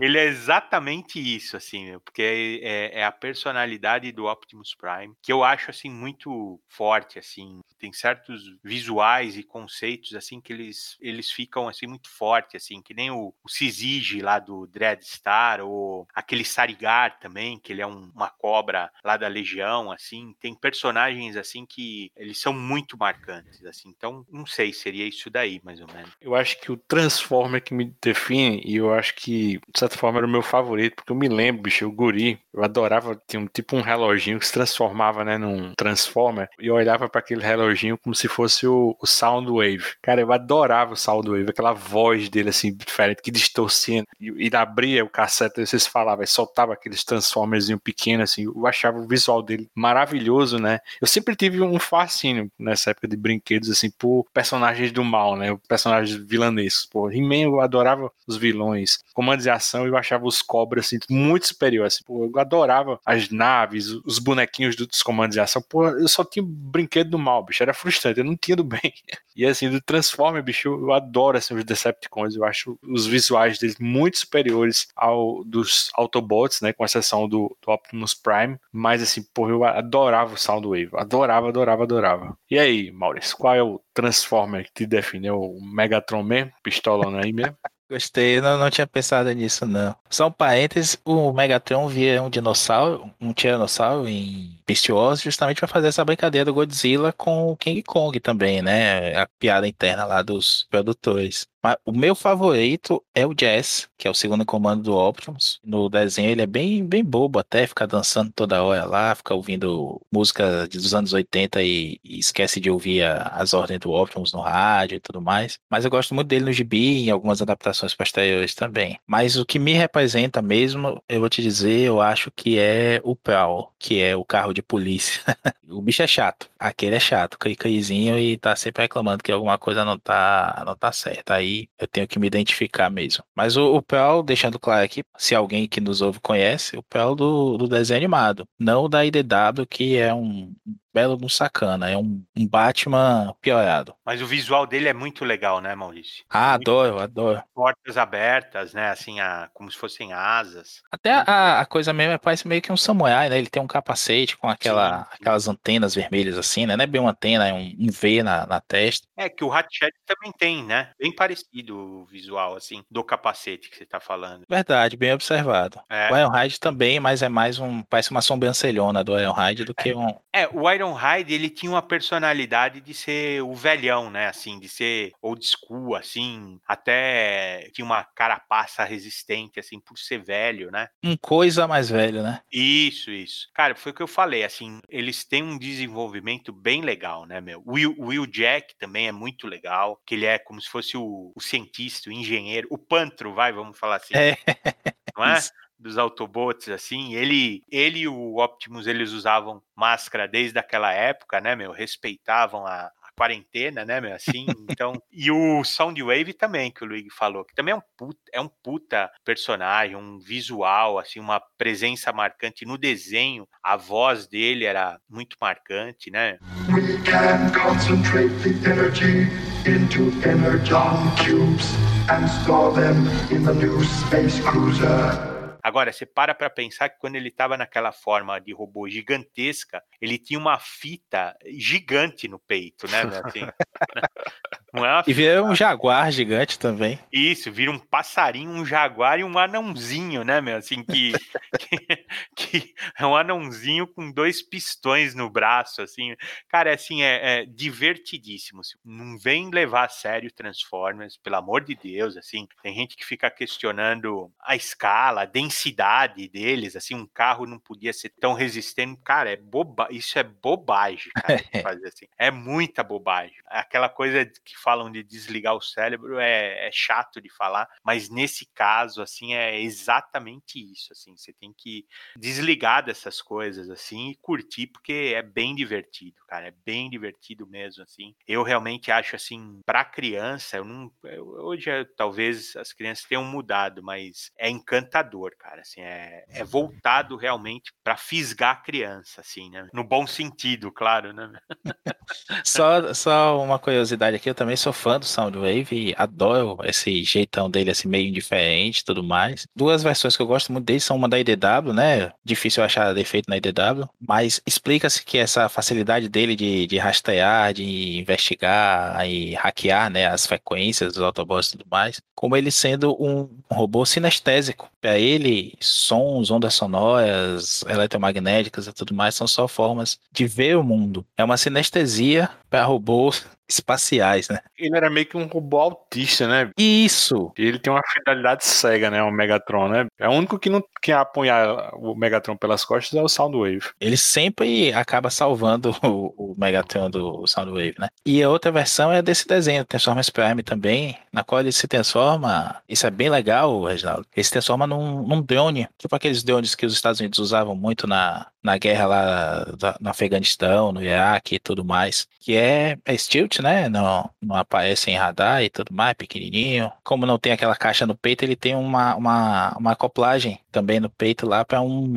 corvo, aquele carcará dele lá, que também parece mais o asa vermelha do Falcão da Marvel, né? Do que uma fita mesmo, cassete. Ele não tem rosto, ele tem só uma tela e quando ele fala, ele repete as vozes com falas que ele quer dizer que ele gravou de outro robô falando, né? De tão assustador, bem creepy mesmo, né? Aparece aquelas ondas sonoras assim, como se fosse uma tela mesmo na cara dele. É bem legal essa, essa interpretação. Megatron tem que ser detido. Custe o que custar. You got the touch. You got the power.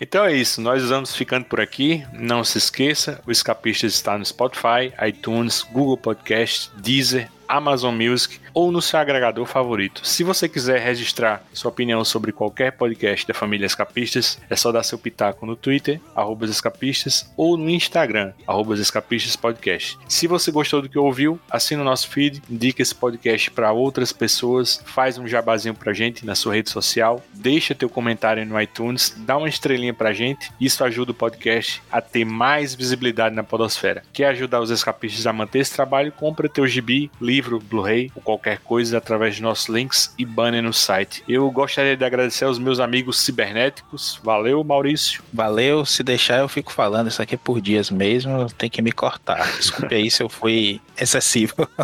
Agora eu vou aguardar a Reginaldo fazer a vozinha da transformação aí, pra gente ir embora. Pode ter certeza que esse barulhinho que você fez vai lhe perseguir muito daqui pra frente, viu? Agora não sai, né?